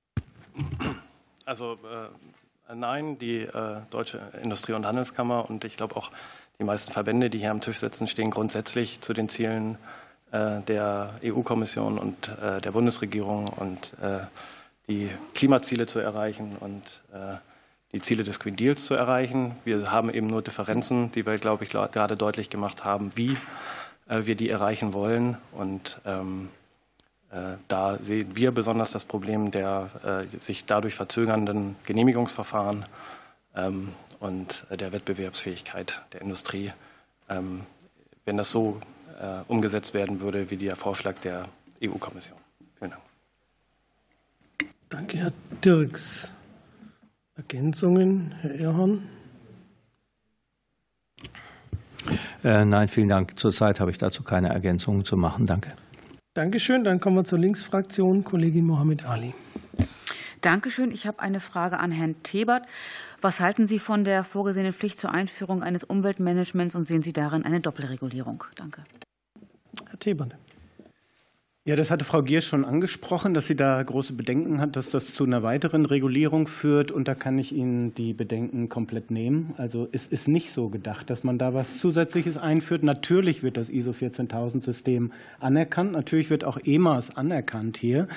Ähm, es sind nur einzelne neue Elemente mit vorgesehen.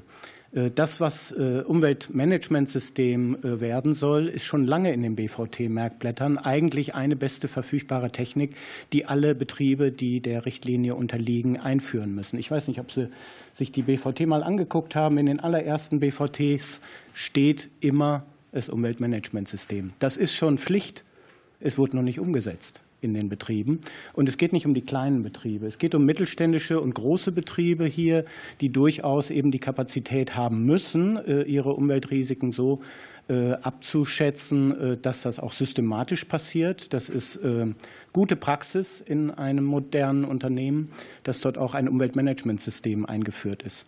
Und es ist durch Studien auch gezeigt worden, dass diese Unternehmen die Vorreiter sind, jeweils in ihren Branchen, dass sie deutlich besser die Umweltrisiken abschätzen vorher, dass sie wissen, wie sie im Kennzahlenvergleich zu anderen Betrieben stehen und dass sie eben auch bestimmte Risiken vorher früher erkennen. Ähm, es wird dann auch gesprochen über Berichte, die dort äh, gemacht werden müssen, in denen Kennzahlenvergleiche stattfinden. Diese Kennzahlen müssen nicht zu einer ähm, Veröffentlichung von schützenswerten Daten führen. Das sehen wir in verschiedenen Umweltberichten, die jetzt solche große Unternehmen schon veröffentlichen. Da kann man sich also auch so äußern in den Kennzahlen, dass da nicht Betriebsgeheimnisse verletzt werden. Und zum Chemikalienmanagement. Sie wissen auch, äh, das deutsche Chemikalienrecht und auch das Arbeitsschutzrecht verlangen eine Prüfung von Chemikalien. Das ist jetzt schon gang und gäbe und das will die EU jetzt auch festsetzen für alle Betriebe. Das ist also eher eine Harmonisierung im europäischen Umweltrecht, dass da äh, diese Pflichten verzahnt werden. Das ist keine Neuregulierung oder Doppelregulierung, sondern das eine Verzahnung von bereits bestehendem Recht, da die Chemikalien abzuprüfen und auf Risiken, äh, wie gesagt, äh, vorher und frühzeitig zu überwachen. Und insofern sehe ich das als ein positives Element. Auch die Transformationspläne, ähm, die äh, wurden auch schon angesprochen, die sind ja auch ein neues Element. Die ähm, sehe ich auch als ein wichtiges und notwendiges Instrument. Wir sprechen seit den 90er Jahren über Klimaschutz und auch die Unternehmen haben in ihren Broschüren häufig schöne Sätze formuliert, wie sie Klimaschutz erreichen wollen. Aber es fehlt sehr an Konkretisierung. Wir sind in den großen Unternehmen jetzt auch fürs Umweltbundesamt unterwegs und sprechen mit den Betreibern. Und da gibt es einzelne Ideen. Aber es gibt häufig, jetzt mal von Autoindustrie und Stahlindustrie, den Branchen im Fokus hier abgesehen, gibt es keinen echten Weg, keine echten Zwischenziele, keinen wirklichen Plan. Es gibt jetzt mal Ideensammlungen und man weiß, man muss irgendwann Klimaneutralität ähm, durchführen. Aber wie und was die nächsten Schritte sind und was die verbindlichen Zwischenziele sind, äh, das ist noch nicht formuliert. Und da die Pflicht einzuführen, dass man sich wirklich verbindlich einen Plan macht mit Zwischenzielen, halte ich für sehr vernünftig.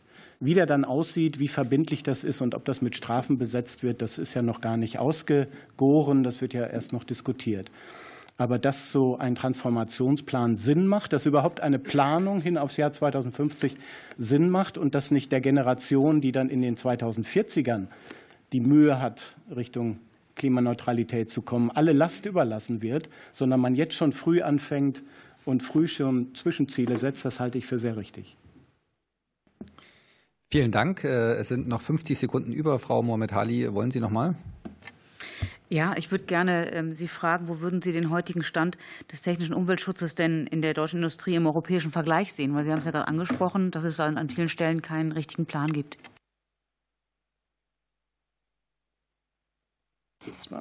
Insgesamt kann man sagen, Deutschland hat die Vorreiterrolle in vielen Bereichen aufgegeben. Also in den Koalitionsverträgen der letzten 16 Jahre stand eins zu eins Umsetzung von den BVT-Merkblättern. Eins zu eins war dann so gemeint, dass man die obersten Werte nimmt. Und der Gesetzgeber hatte wahrlich Mühe, wenn denn mal, was weiß ich, äh, sowas wie die NOx-Ziele nicht erreicht wurden, da äh, denn doch Begründungen für zu finden, dass man unterhalb der obersten äh, Werte geht. Also insofern ähm, denke ich, dass man im Wettbewerb da durchaus die Vorreiterrolle wieder einnehmen könnte. Es sind auch Exporttechniken, die man da als Vorreitertechniken oft implementiert. Und ich denke, ähm, nicht nur wir sollten wirtschaftlich kräftig bleiben, sondern auch im Umweltschutz führend. Und das ist auch notwendig. Herr Rath, äh, Sie haben die Presseerklärung des Umweltbundesamts angesprochen, aber nicht komplett zitiert. Denn das Umweltbundesamt sagt ganz klar, die jetzigen Luftreinhalteziele sind veraltet. Und die Weltgesundheitsorganisation verlangt ganz andere Ziele. 40 Prozent aller Messstellen sind über dem Feinstaubwert, 99,5 Prozent über dem 2,5 PM-Zielwert. Vielen Dank. Äh, für, die, für diejenigen, die sich wundern, ich vertrete ganz kurz äh, den Vorsitzenden, der aber bald wieder bei uns sein wird. Und wir gehen in die nächste Runde. Und der Kollege Rinkert äh, hat. Ah, okay, äh, bitteschön. Ja, okay, super. Ja, lass uns direkt einsteigen in die zweite Runde. Meine erste Frage geht hier an Herrn Moch. Ähm, sehen Sie durch den Richtlinienvorschlag die Gefahr von Doppelung mit anderen europäischen Vorgaben, zum Beispiel der REACH, und müsste Ihrer Meinung nach noch ein stärkeres Gewicht auf die Harmonisierung von Prozessen gelegt werden? Meine zweite Frage geht an Frau Bartolucci. Ähm, in 79a ist ja entsprechend des Richtlinienvorschlages eben ein neuen Schadensersatzrecht eben drin und auch eine Beweislastumkehr. Welchen Mehrwert hätte aus Ihrer Sicht ein neues Schadensersatzrecht ohne eben vielleicht auch die Beweislastumkehr, weil das ja auch in der Diskussion ist und ist aus Ihrer Sicht eine solche Beweislastregel überhaupt mit dem europäischen Recht vereinbar? Vielen Dank und dann geht es direkt weiter zunächst mit Herrn Moch und dann Frau Bartolucci andere Mikro wieder nehmen. Ja, ähm, vielen Dank für die Frage. Ähm, das ist, glaube ich, eine ganz entscheidende Frage und es ist auch ein Stück weit schon in der Anhörung deutlich geworden, dass wir natürlich mit diesem Richtlinienvorschlag zusätzliche Forderungen und Anforderungen stellen, die in einem gewissen Missverhältnis auch zu bestehenden ähm, Regularien führen oder auch zu bestehenden politischen Zielsetzungen. Ich will da noch mal ähm, ausholen und erwähnen an der Stelle den Green Deal Industrial Plan, der als ganz klare Zielsetzung zur Beschleunigung der Transformation auch eine Beschleunigung der Genehmigungsprozesse vorsieht. Und das ist, glaube ich, auch vordringlich, wenn es darum geht, die ambitionierten Klimaschutzziele zu erreichen, dass wir schnell in die Umsetzung kommen und klimaneutrale Produktionsanlagen auch in den Markt einführen. Schaffen wir sozusagen zusätzliche Hürden und Herausforderungen. Wir haben eben in der Runde auch schon gehört, die Anforderungen, die beispielsweise sich aus dem Chemikalienrecht ergeben, ähm, aus dem neu einzuführenden Umweltmanagementsystem. Selbst wenn man auf bestehenden Ansätzen aufbauen kann. Es sind zusätzliche Anforderungen und ich glaube, man muss das sehr genau ähm, anschauen, durchgehen und man kann sozusagen nicht pauschal einfach die Verschärfung auf der einen Seite auch die Verschärfung von Grenzwerten, die verpflichtende Einführung von Umweltleistungskennzahlen als positiven Fortschritt ansehen, wenn das auf der anderen Seite, ich sage mal, zu einer Verzögerung des Umbaus führt. Und letzter Aspekt in dem Zusammenhang. Wir haben das Problem, dass wir bestimmte Anlagen auch im Übergang brauchen. Braunkohlekraftwerke, Gaskraftwerke. Ich will ja gar keine Lanze für die Kohle brechen. Aber wir werden ähm, diese Anlagen natürlich noch brauchen, ein paar Jahre. Und dort viel Geld sozusagen im Übergang noch mal in eine Verschärfung zu investieren, halte ich für fehlgeleitete Investitionen. Das geben wir doch besser gleich in klimaneutrale äh, Technologien, die dann uns auch helfen bei der Energiewende und der Transformation. Vielen Dank. Und ähm, zum Schadensersatzrecht äh, meine Anmerkung noch dazu, weil hier auch ein bisschen falsche Darstellungen, glaube ich, ähm, äh, vorliegen. Wir brauchen ganz dringend ein solches Schadensersatzrecht mit der erleichterten Beweislastregelung, was übrigens keine Beweislastumkehr ist, sondern eine reine Erleichterung. Wir sehen in der Praxis, es gibt eine überwältigende epidemiologische Beweislage, dass Umweltverschmutzungen gerade in Gebieten, wo exzessive Emissionen auftreten, enorme Gesundheitsschäden hervorrufen. Und trotzdem können Opfer illegaler Umweltverschmutzung nach den heutigen Haftungsregelungen kaum Schadensersatzrecht ähm, oder Schadensersatz erhalten. Und das liegt insbesondere an den strengen Beweisregelungen. Und das führt dazu, dass Betroffene machtlos sind und die Betreiber kaum Konsequenzen für ihr rechtswidriges Handeln zu befürchten haben. Und deswegen hat die Kommission ein neues Kompensationsrecht vorgeschlagen, das aber sehr strikt und limitiert ist. Also es greift nur bei Gesundheitsschäden, die komplett zu beweisen ist. Es greift nur, wenn ein Rechtsverstoß vorliegt. Das heißt, wenn ein Betreiber sich vollumfänglich an seine Genehmigung äh, hält, hat er gar nichts zu befürchten. Das ist quasi so ein Genehmigungsschutzschild. Und auch das ist voll zu beweisen, was eigentlich in der Praxis schon die allergrößte Hürde darstellt.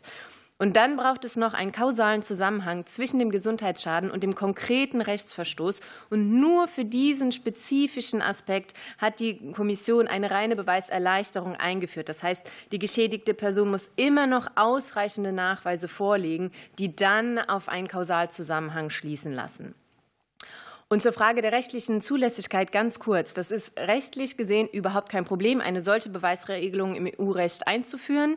Ähm, das haben auch Studien schon ergeben. Es wurden sich sechs Mitgliedstaaten inklusive Deutschland ganz genau angeschaut und äh, alle Gutachten kommen zum gleichen Ergebnis. Die Mitgliedstaaten kennen bereits Vermutungen als Beweiserleichterung. Es besteht also kein nationales, ähm, keine nationale Hürde und es bestehen auch keine Bedenken aus europarechtlicher Sicht, auch nicht aus dem Subsidiaritätsgedanken heraus.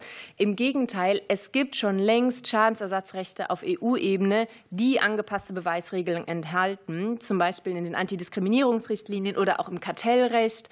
Und keine dieser Vorschriften hat auf nationaler Ebene zu einer Masse an Rechtsstreitigkeiten geführt. Also sollten wir lieber von den schon bereits existierenden EU-Regeln lernen und sie entsprechend in die Emissionsschutzrichtlinie einführen. Danke. Dankeschön. Die nächste ist Frau Karliczek. Ja, herzlichen Dank. Also erstmal möchte ich mal feststellen, natürlich stehen wir zum Green Deal und dass die Kommissionspräsidentin das vorantreibt, halten wir als CDU-CSU auch für sehr richtig. Und die IED in der jetzigen Form hat sich ja auch als praktikabel erwiesen. Die Frage ist ja am Ende nur, wo, und darum sitzen wir heute hier, warum muss jetzt an so vielen Stellschrauben gedreht werden, die nicht mehr praktikabel sind, die auf allen Ebenen am Ende dazu führen, dass wir die Deindustrialisierung Deutschlands erleben. Und ich würde jetzt gerne an dieser Stelle einmal eine Frage an Herrn Dirks stellen. Wir reden immer über neue Deutschlandgeschwindigkeit und Sie haben ja auch in Ihrer in Ihrem Statement von Genehmigungsbeschleunigung eben gesprochen. Vielleicht machen Sie einfach mal positiv ein paar Vorschläge, womit die Bundesregierung an den Staat gehen kann und sagen kann, da können wir was besser machen, ohne dass wir unsere Industrie völlig überlasten. Und die zweite Frage geht noch mal an Herrn Riedmann. Kleine bäuerliche Betriebe, regionale Versorgung, all das, was wir wollen, ist eben auch eine Frage von Resilienz und Ernährungssouveränität. Und deswegen meine Frage nochmal zu dem Thema Ernährungssouveränität. Vielleicht können Sie das mal ein bisschen plastisch zeigen, was das bedeutet. Und das Zweite ist, Sie haben eben von der Behinderung durch die IED mit Blick auf das Tierwohl. Alle wollen Tierwohl gesprochen. Dann muss man es aber am Ende auch möglich machen und nicht konterkarieren. Vielleicht sagen Sie dazu auch noch einen Satz. Dankeschön, Herr Dirks. Ja, vielen Dank für die Frage. Vielleicht vorneweg. Ähm, die äh, Unternehmen, äh, die äh, Genehmigungsverfahren unter der IE-Richtlinie durchführen müssen, brauchen für so eine Genehmigung durchschnittlich etwa 16 Monate. Ähm, das ist im Vergleich zu anderen Genehmigungs- oder Zulassungsverfahren sogar ziemlich schnell in Deutschland. Wenn Sie äh, Windenergieanlagen zulassen wollen oder äh, Autobahnübertragungsnetze, Schienenwege, dann äh, kommen Sie in, bei Windenergieanlagen drei bis vier Jahre und bei diesen anderen Infrastrukturanlagen ähm, teilweise über Jahrzehnte in solche Bereiche. Ähm, warum ist das so? Weil wir, ähm, weil die Anlagenbetreiber, wenn sie Grenzwerte einhalten, die die Bundesregierung unter dieser IE-Richtlinie festlegt, ein Anrecht auf die Genehmigung haben. Und das ist der große Vorteil. Trotzdem dauert es noch 16 Monate. Und 16 Monate sind dann für die Transformation dieser Industrieanlagen, die wir alle innerhalb relativ kurzer Zeit umbauen müssen, immer noch viel zu lang.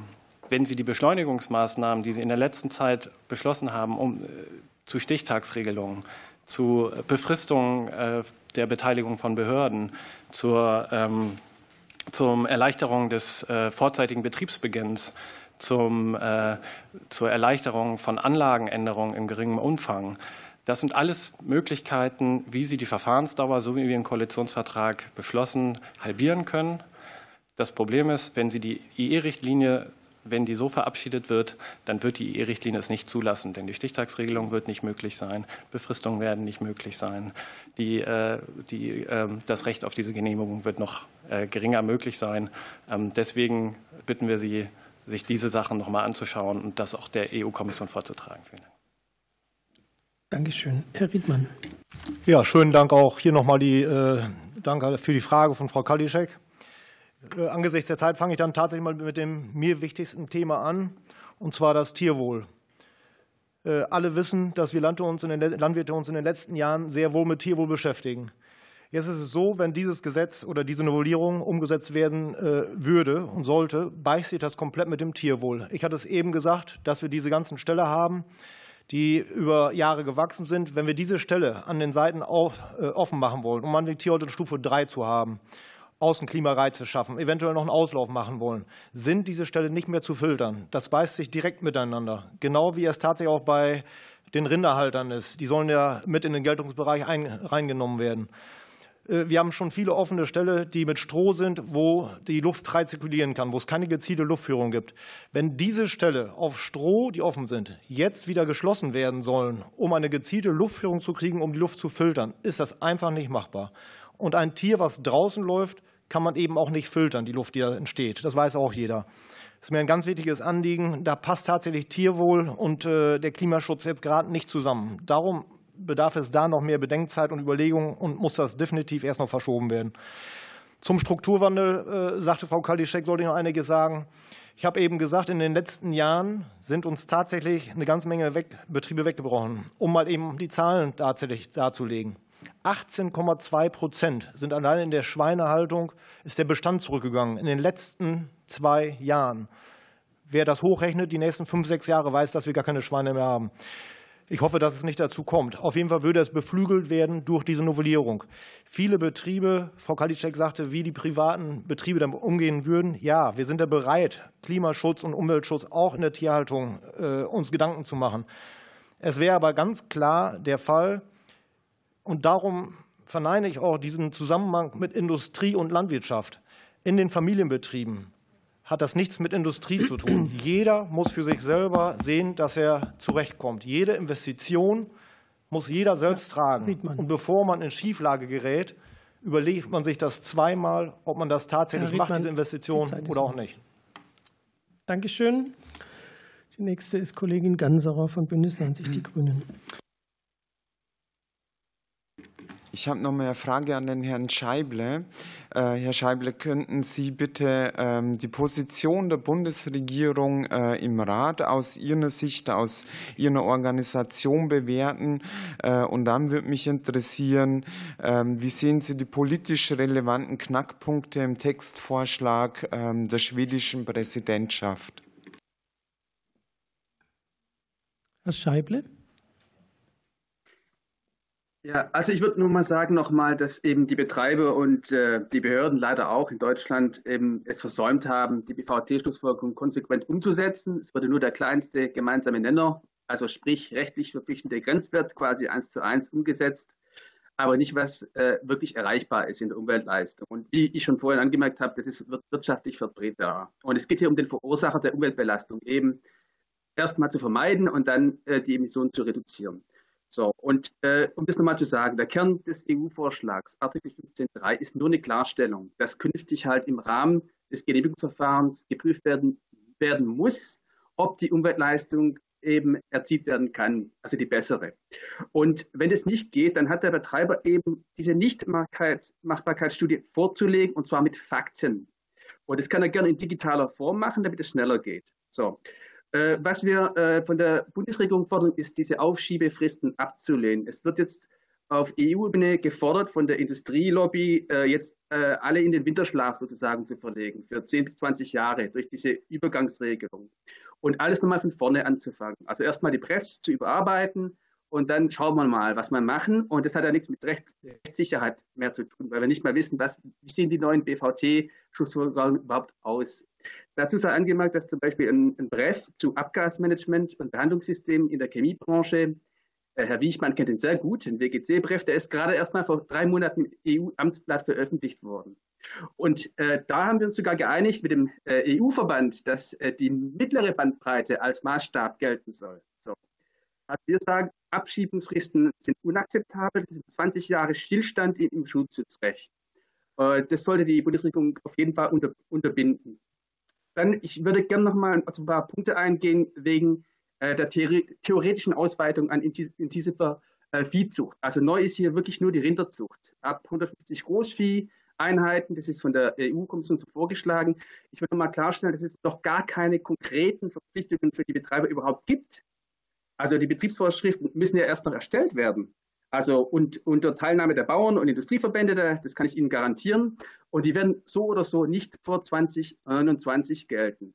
Und dort kann man auch selber mal nachlesen im Vorschlag selber, das ist Artikel 70.1, dass da differenziert äh, werden soll, Entschuldigung, zwischen Beschaffenheit, äh, die Größe, Besatzdichte dieser Anlagen und auch die Besonderheiten. Auch äh, bei der Rinderhaltung, ob die jetzt nur saisonal oder in Ställen gehalten werden. Das wird alles schon unterschieden. Also diese Pauschaldarstellung, dass jetzt alle äh, Abluftreinigung machen müssen, das stimmt so nicht. Äh, die schwedische Präsidentschaft will sogar Rinderhaltung unter zwei ähm, Großvieheinheit pro Hektar Densität komplett rausnehmen aus dem Anwendungsbereich.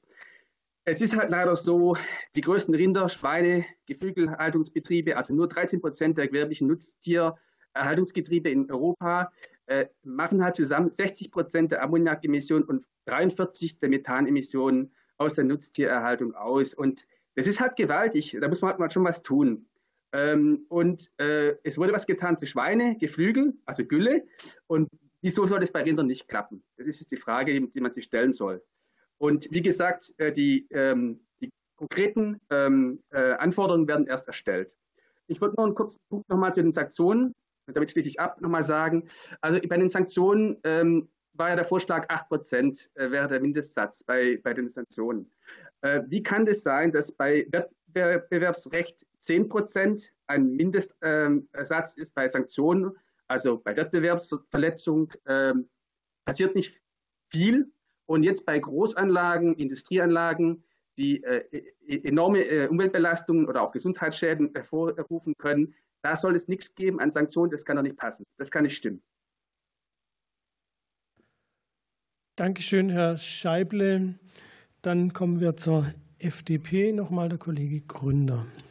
Ähm, ja, ich hätte noch mal eine Frage an Frau Giersch und zwar ähm, inwieweit Sie in der Veröffentlichungspflicht ähm, des Umweltmanagementsystems äh, Gefahren äh, sehen bezüglich Industriespionage. Frau Giersch. Ja, vielen Dank. Ähm, auch ein ganz wichtiger Aspekt äh, tatsächlich. Ähm, Betriebs- und Geschäftsgeheimnisse müssen geschützt werden und ähm, der BVT-Prozess, ein großer Datensammlungsprozess, äh, da muss besondere, äh, besonderer Blick drauf gelegt werden, natürlich äh, auch immer auf Betriebs- und Geschäftsgeheimnisse. Was ich bei der Gelegenheit noch mal ganz gerne ergänzen möchte, ähm, worüber wir hier heute eigentlich reden. Ja, wir reden über eine Richtlinie, die verschärft werden soll, die gut funktioniert, die in den letzten zehn Jahren erheblich zur Verbesserung der Umweltqualität beigetragen hat, gleiche Wettbewerbsbedingungen geschaffen hat und das auch weiter tun wird über den BVT-Prozess, der sich immer weiter entwickelt. So, und jetzt schaffen wir hier viele neue Vorschriften, die on top kommen in den Genehmigungsverfahren für Industrieanlagen. Der Kollege Herr Dr. Moch hat es gesagt. Ähm, wir werden ähm, eine erhebliche Transformation der Industrie in den nächsten Jahren brauchen. Bis 2030 sollen die Klimaziele erreicht werden in Deutschland. Dazu brauchen wir viele, viele Genehmigungen. Industrieanlagen müssen umgestellt werden auf Wasserstoff, auf grünen Strom etc. Wir, wir denken, dass wir wahrscheinlich mehr als 5000 zusätzliche Genehmigungen allein für die Anlagen brauchen. Und wir wissen alle, in den Behörden ist Personal knapp, bei den Betreibern wird es immer schwieriger, im Mittelstand sowieso. Also wir haben da eine enorme Aufgabe vor uns in Deutschland. Und dann stimmen wir möglicherweise als Bundesregierung einer Verschärfung einer Richtlinie zu, die ganz viele neue zusätzliche Auflagen für Genehmigungsverfahren, Hürden in Genehmigungsverfahren schafft, die Genehmigungsverfahren um Wochen und weitere Monate verlängern wird.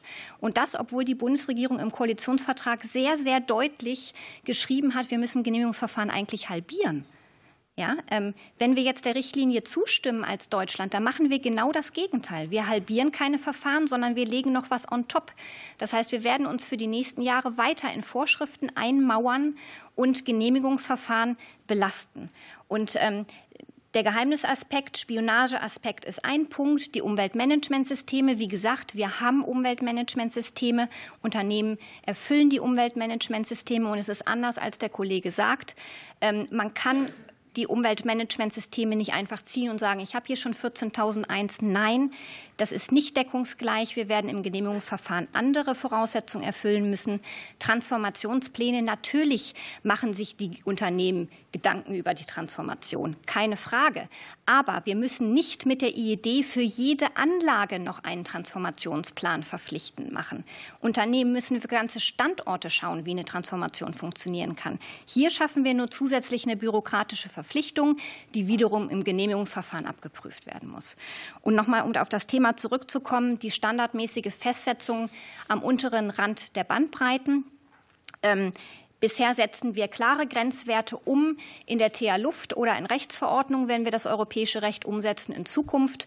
Wenn der unterste Wert umgesetzt wird, das werden die Unternehmen nicht flächendeckend schaffen, vor allen Dingen nicht für jeden Parameter. Das heißt, jeder Betreiber muss Machbarkeitsstudien, Nachweise, Gutachten führen müssen. Ja, das ist bürokratischer Aufwand. Die Behörden müssen das alles überprüfen. Ja, also wir werden die Behörden noch weiter belasten mit diesen, mit diesen Anforderungen. Anforderungen. Das alles bei knappem Personal und das bei der großen Aufgabe, die wir vor uns haben. Also insofern möchte ich Sie noch mal wirklich bitten, zu schauen, ob wir diese zusätzlichen Vorgaben, die die Verfahren belasten, was wir ja nun wirklich nicht wollen in Deutschland, was die Bundesregierung nicht möchte, ähm, ob wir das wirklich, indem wir diese Richtlinie unterstützen, weiter verschärfen wollen, die Situation. Vielen Dank. Danke, Frau Kirsch. Wir gehen weiter zur AfD. Herr Erhorn. Ja, vielen Dank, meine Damen und Herren. Was ich aus dieser Anhörung mitnehme, ist, dass die Fachleute aus Industrie und Landwirtschaft hier doch sehr eines sehr klar formuliert haben. Der eine etwas vorsichtiger, der andere etwas deutlicher, dass immer weitere Verschärfungen äh, dieser Art, äh, äh, wie es in dieser Richtlinie hier vorgenommen werden könnte oder soll, den Fortbestand der Industrie in Deutschland durchaus gefährden, sowie auch den Fortbestand äh, der Landwirtschaft in der Bundesrepublik Deutschland. Und ähm, was äh, hier Herr Riedmann gesagt hat, hat mich insoweit besonders beeindruckt, weil auch ich jemand bin, der dem Tierschutz äh, ein großes Anliegen und Bedürfnis ist. Wir haben ja auch die Gesellschaft, das muss man ja mal erkennen, in den letzten Jahren durchaus dahin geführt, führt, äh, den Aspekt Tierwohl bei der Kaufentscheidung immer mehr zu berücksichtigen. Und äh, nicht umsonst wurde dann ein großer Druck auf die Landwirtschaft ausgeübt, diesen Aspekt ebenfalls äh, in die weiteren Planungen einfließen zu lassen. Und so wurden eben natürlich Anlagen gebaut mit teilweise hohem finanziellen Aufwand, die diesem Tierwohlaspekt gerecht werden konnten. Und die Bürger freuen sich, das weiß ich aus eigener Anschauung, darüber, wenn sie große Anlagen mit Freilauf freilaufenden Hühnern, mit freilaufenden Tieren, mit offenen Ställen äh, sehen und äh, kaufen äh, ihr Fleisch gegebenenfalls mit gutem Gewissen auch etwas teurer, wenn sie glauben, dass sie damit dem Tierwohl einen Dienst geleistet haben. Und das, was hier nun also, das haben wir ja nach den Aussagen von Herrn Riedmann gehört, erleben müssen, ist doch die totale Rolle rückwärts, die totale Rolle rückwärts in eine Tierhaltung der geschlossenen Stelle. Und ähm, das ist doch äh, etwas, äh, wo ich mich frage, wie es denn möglich ist, aus ideologischen Gründen hin und her zu springen zwischen den Extremen. Äh, mich würde dann interessieren, wie denn Herr Riedmann die Stimmung in der Landwirtschaft beurteilt, wenn man der Landwirtschaft, die sowieso schon teilweise belastet und überbelastet ist, immer neue Auflagen äh, dieser Art zu befürchten hat. Wird denn die Landwirtschaft äh, allgemein dann stillhalten oder wird man anfangen, sich irgendwann massiv zu wehren? Ja, danke auch hier nochmal an die Frage. Kann ich ganz klar auch nochmal Stellung zu nehmen. Die Stimmung wird tatsächlich gravierend schlechter. Ich möchte gar nicht die Anzahl der Suizidfälle in Augenschein nehmen, die es in der Landwirtschaft gegeben hat in den letzten Jahren. Aber tatsächlich muss man einfach festhalten, ich habe eben ansatzweise erzählt, äh, wo das finanziell hingeht. Und jeder Familienbetrieb ist für sich selbst verantwortlich. Und eigentlich möchten wir alle nur unser eigenes Einkommen, unseren eigenen Lebensunterhalt finanzieren. So, wenn wir hier aber für Betriebe, Durchschnittsbetriebe, sechsstellige Bereiche in finanziellem Ausmaß äh, in, in Augenschein nehmen, die wir finanzieren sollen. Da überlegt sich jeder Betrieb tatsächlich, mache ich das noch oder ist es jetzt irgendwann doch die Zeit dafür, einen geregelten Ausstieg hinzukriegen? Einen geregelten Ausstieg dahingehend, dass der Betrieb eben nicht weiter betrieben wird. Er wird auch nicht von anderen weiter betrieben, sondern der wird in Drittländern weiter betrieben. In Drittländern, wo wir nicht mehr sehen können, ob wir da Tierwohl haben oder nicht. Das ist tatsächlich schon in EU weit ein sehr, eine sehr schwierige Aufgabe. Wir selber haben ja keinen äh, Versorgungsgrad von 100 Prozent bei Edelteilen. Wir kriegen aus Spanien Edelteile. Und da kriegen wir nur Bildermaterial von den gehaltenen Tieren. Und das soll dann tatsächlich beweisen, ah ja, das Tier wurde gut gehalten und hat gleiche, den gleichen Anspruch gehabt wie bei uns über Tierwohl. Das ist einfach nicht machbar. Ich kann nur dringendst davor warnen, hier die Veredelung komplett aufzugeben und in Drittländer weiterzureichen. Danke. Dankeschön. Wir kommen zu Kollegin Mohammed Ali. Dankeschön. Ich habe wieder äh, zwei Fragen an Herrn Tebert. Einmal würde ich gerne wissen, wie man aus Ihrer Sicht den Zivilprozess verbessern könnte. Und als zweites würde ich Ihnen, weil Sie auch gerade die Frage nur so kurz beantworten konnten, einfach gerne die Gelegenheit geben, noch Dinge zu ergänzen, die Ihnen wichtig wären. Danke. Herr Tebert. Der Sevilla-Prozess bin ich, wie gesagt, lange dabei und denke, es ist ein äh, sehr effizienter Prozess. Also er dauert zwar zwei bis drei Jahre und er ist mit Mühe und Zeitaufwand und auch Geldaufwand für die Beteiligten verbunden, aber er geht doch sehr auf Einzelinteressen der Industrie ein. Also man muss sich nur die Fragebogengestaltung angucken, die gerade wieder passiert für die Chemieindustrie. Da wird sehr darauf geachtet, dass wirklich die Besonderheiten von jedem Prozess genau abgefragt werden, um nachher entscheiden zu können, ist ein Wert für alle machbar oder muss man Sonderregelungen, muss man Ausnahmen machen. Insofern halte ich das an der Stelle für sehr effizient und auch immer weiter verbessert äh, in den letzten 20 Jahren, die der Prozess existiert. Ich denke, dass die Umweltleistungswerte, die jetzt äh, erhoben werden, auch verbindlich werden sollten. Denn äh, Ressourceneffizienz ist wichtig. Äh, es wurde hier auch schon angesprochen, ähm, dass wir in Europa auch äh, Ressourcen nötig haben, nicht alle Ressourcen bei uns haben, ähm, diverse Edelmetalle ähm, von Ferne beziehen müssen. Also Kreislaufwirtschaft, klares Ziel des Green Deal, sollte gestärkt werden. Dazu sollten mehr Informationen in den BREFs gesammelt werden. Und für viele Branchen ist das auch üblich, Kennzahlen zu erheben. Kennzahlen, wo stehe ich, wo stehe ich auch beim Energieverbrauch. Insofern äh, ist das nichts Neues für die Betriebe. Und auch da, klar, ist die ähm, Vergleichsmöglichkeit manchmal schwierig. Also der eine stellt vielleicht in der gleichen Branche ein ähnliches Produkt äh, dar, das aber mehr Energieaufwand braucht.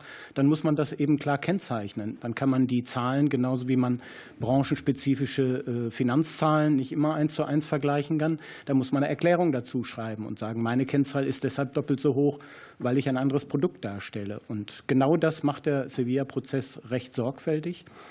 Ich denke, dass äh, die Blätter nicht noch mal überarbeitet werden sollten. Herr Scheibel hat das angesprochen. Es sind äh, etwa 30 Branchen, die da geregelt sind. Das Büro hat die Kapazität für zwei bis drei Blätter pro Jahr. Das heißt, man würde zehn Jahre brauchen, um alles noch mal neu zu überarbeiten. Zehn Jahre wäre Stillstand. Wenn man jetzt sagt, äh, naja, die neuen Regelungen, die gelten erst, wenn ein BVT-Merkblatt jetzt überarbeitet ist. Das kann nicht sein. Das würde diese äh, bis zu zehn Jahre Stillstand bedeuten, bis in die 2040er Jahre. Und wir haben Probleme im Umweltschutz. Wir haben hier viel über Wirtschaft und wirtschaftliche Probleme gehört, aber wenig über Umweltschutzprobleme.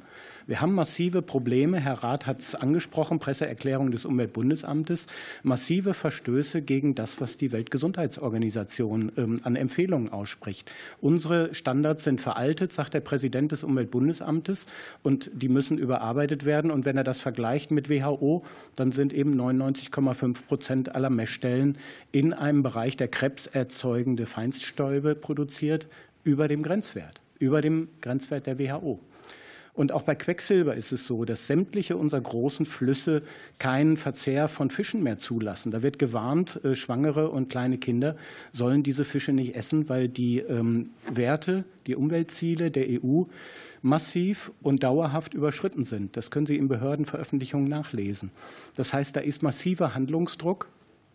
Und darum wenn Sie sich angucken, Frau Giersch, wo wirklich die BVTs in letzter Zeit in Deutschland zu Verschärfungen geführt haben, dann ist das wenig gewesen, relativ wenig. Denn Deutschland hat eben in der großen Datensammlung, wenn man da die Hälfte oder 40 Prozent abgeschnitten hat, in der Regel den Standard gesetzt. Der obere Wert war der deutsche Wert. Da hat man nicht so viel nachrüsten müssen. Deshalb waren die äh, letzten BVT-Bergblätter gerade mit der 1 zu 1 Umsetzung eben im Umweltschutz, Gesundheitsschutz ein Stillstand. Und das muss man ändern und da braucht man keinen neuen BVT-Merkblatt dafür. Da muss man nur die alten nehmen und die unteren Werte setzen. Und dann weiß man, woran man sich wirklich im Umwelt- und Gesundheitsschutz orientieren kann. Ja, wenn Sie nichts mehr zu ergänzen haben, bin ich auch glücklich. Ähm, sonst noch zu ergänzen wäre vielleicht die Frage der Bürokratie und der Verfahren. Ich war im Tesla-Verfahren auch mit beteiligt, habe gesehen, wie die Brandenburger Behörde da gehandelt hat. Also es war natürlich ein Hauruck-Verfahren, es war politisch unterstützt, aber ich denke, es ist ein Verfahren, was vor allen Dingen gute Betreiberabsprachen gehabt hat im Vorhinein. Betreiberabsprache heißt Scoping-Termin, wo alle geladen werden, auch die Umweltverbände, alle betroffenen Nachbarn, äh, Personen, die dort Ansprüche haben könnten, die frühzeitig mit einzubinden, zu sagen, was sind die Unterlagen, die wir beibringen bringen müssen. Was will die Behörde am Ende? Das beschleunigt die Verfahren. Es wurde das Thema Digitalisierung angesprochen. Wir brauchen das dringend. Das ist auch im Tesla-Verfahren gut gemacht worden. Es wurde sogar ein Erörterungstermin wiederholt und trotzdem wurde recht schnell gebaut auf eigenes Risiko in dem Fall. Und insofern, es ist möglich. Also ich denke, wenn politisch der Handlungsdruck da ist oder der Wille da ist und die Digitalisierung funktioniert, dann sind auch schnelle Verfahren möglich bei uns. Dankeschön, Herr Thebert. Die dritte und letzte Runde, A, maximal vier Minuten, geht los mit dem Kollegen Rinkert, wenn er noch da ist. Da ist er. Ja, ich bin da. Hallo, Herr Eber. Ähm, meine erste Frage geht an Herrn Rath. Ähm, äh, Herr Dr. Rath, Sie sprechen sich gegen die Instrumente wie ein verpflichtendes Umweltmanagementsystem und auch gegen die Transformationspläne aus. Ähm, wie würden sich aus Ihrer Sicht diese Instrumente auswirken? Und welche Alternativen sehen Sie, würdest, könnte man dafür eben entsprechend sonst nehmen? Und meine zweite Frage geht an Herrn Moch. Hm, wie bewerten Sie die, ja, die Steuerungswirkung des Richtlinienvorschlags mit Blick auf die Transformation und die Klimaziele der Industrie und hm, welche weitere Möglichkeiten sehen Sie, um proaktiv für Verbesserungen in diesem Bereich zu sorgen? Herzlichen Dank. Dankeschön, Herr Rath. Ja, vielen Dank für die Frage. Ähm, also ähm, Umweltmanagementsysteme ähm, haben wir jetzt schon.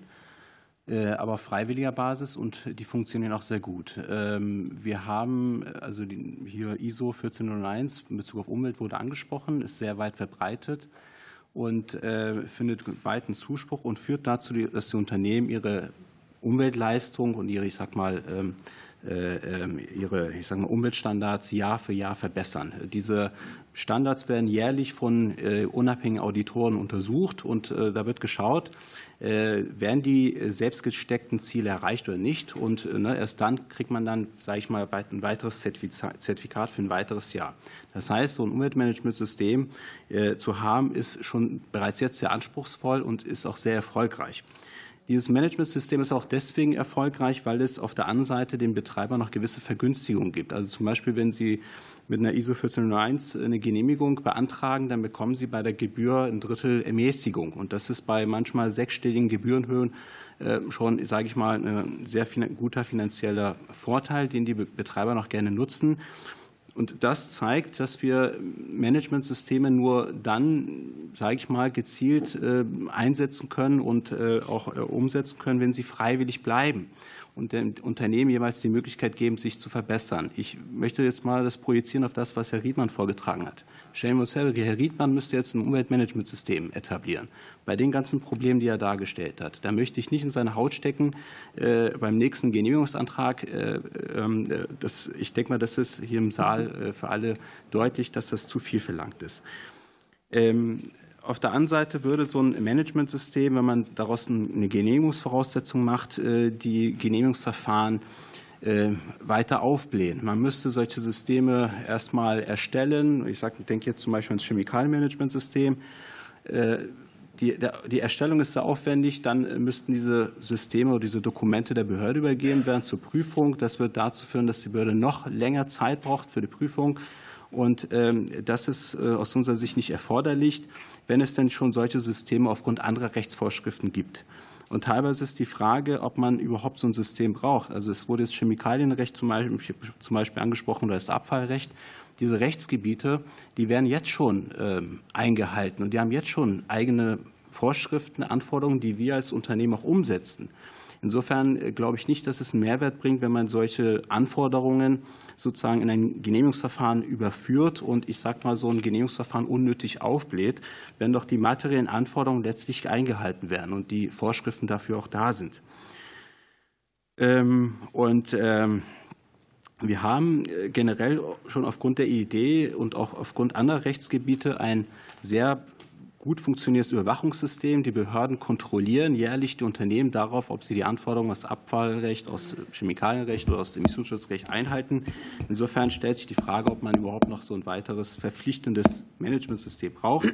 Ich komme auch sehr schnell zu meiner Alternative. Dort nur fünf Sekunden. Die Alternative wäre, die Managementsysteme weiterhin freiwillig zu lassen. Äh, beim Transformationsplan könnte man zum Beispiel den Transformationsplan eben auch freiwillig äh, konzipieren, dass ein Unternehmen sich zu bestimmten Zielen verpflichtet gegenüber der Behörde in den Plan und dann im Gegenzug gewisse Erleichterungen. Die fünf Sekunden haben Sie jetzt auch schon deutlich Dank, überschritten Dankeschön. und der Herr Moch kommt nicht mehr zu Wort. Oh, die Frau Karliczek ist die nächste. Ja, herzlichen Dank. also umweltschonend machbare Lösungen finden und auch den Transformationsprozess gestalten. Ich glaube, das eint uns hier an dieser Stelle. Das will ich einmal noch vorweg sagen, weil irgendwie wird immer so getan, als wären wir jetzt die einen sind für die Industrie und die anderen sind im Grunde für die Umwelt. Das ist ja Unsinn. Das will ich noch mal ganz deutlich sagen. Wir suchen alle miteinander in dieser Diskussion gute Ideen, wie man Fortschritt betreiben kann. Und Fortschritt ist etwas, was wir auch mit Blick auf diesen Transformationsprozess, glaube ich, nicht immer nur in der Verschärfung, sondern wirklich auch in der Erneuerung von Industrie am Ende sehen müssen. Also wenn ich ThyssenKrupp angucke, was haben wir uns da in den letzten Jahren bemüht, wirklich auch, ich sage mal, grünen Stahl zu produzieren, in eine machbare Form umzusetzen. Also ich glaube, da passiert eine Menge. Und deswegen würde ich gerne Herrn Wiechmann fragen, durch das, was da jetzt passiert, werden da eigentlich Investitionspotenziale blockiert oder wird da wirklich Fortschritt betrieben? Und dann würde ich an Herrn Dr. Rath noch mal die Frage stellen, weil eben ist so positiv über die Schadensersatzansprüche gesprochen worden. Und Sie hatten, glaube ich, in Ihrem Statement gesagt, na ja, es führt zu weniger Entscheidungsfreudigkeit. Vielleicht können Sie dazu auch noch mal zwei Sätze sagen. Herr Wiechmann. Ja, vielen Dank. Ähm, also wie vorhin mal kurz, kurz erwähnt, äh, hängen natürlich Investitionsentscheidungen von ganz vielen Faktoren ab. Ne? Also sowas wie Energiepreise zum Beispiel, eben Verfügbarkeit von Fachkräften etc. Und es ist halt auch wichtig, dass äh, der Betreiber weiß, wie er seine Anlage zu betreiben hat und auch rechtssicher zu betreiben hat, beziehungsweise ob dann auch seine Genehmigung eben rechtssicher ist. Und wenn die Bestandteile, die man jetzt alles oder diese zusätzlichen äh, Anforderungen und Unterlagen, die man jetzt einreichen muss, auf, auch vielleicht auf vielen Überlegungen nur basieren oder, oder man einfach nicht genug Daten hat, um, um die dann zusammenzutragen, um auch belastbar äh, dann darzulegen, dann, dann haben wir echt ein Problem mit der Rechtsunsicherheit.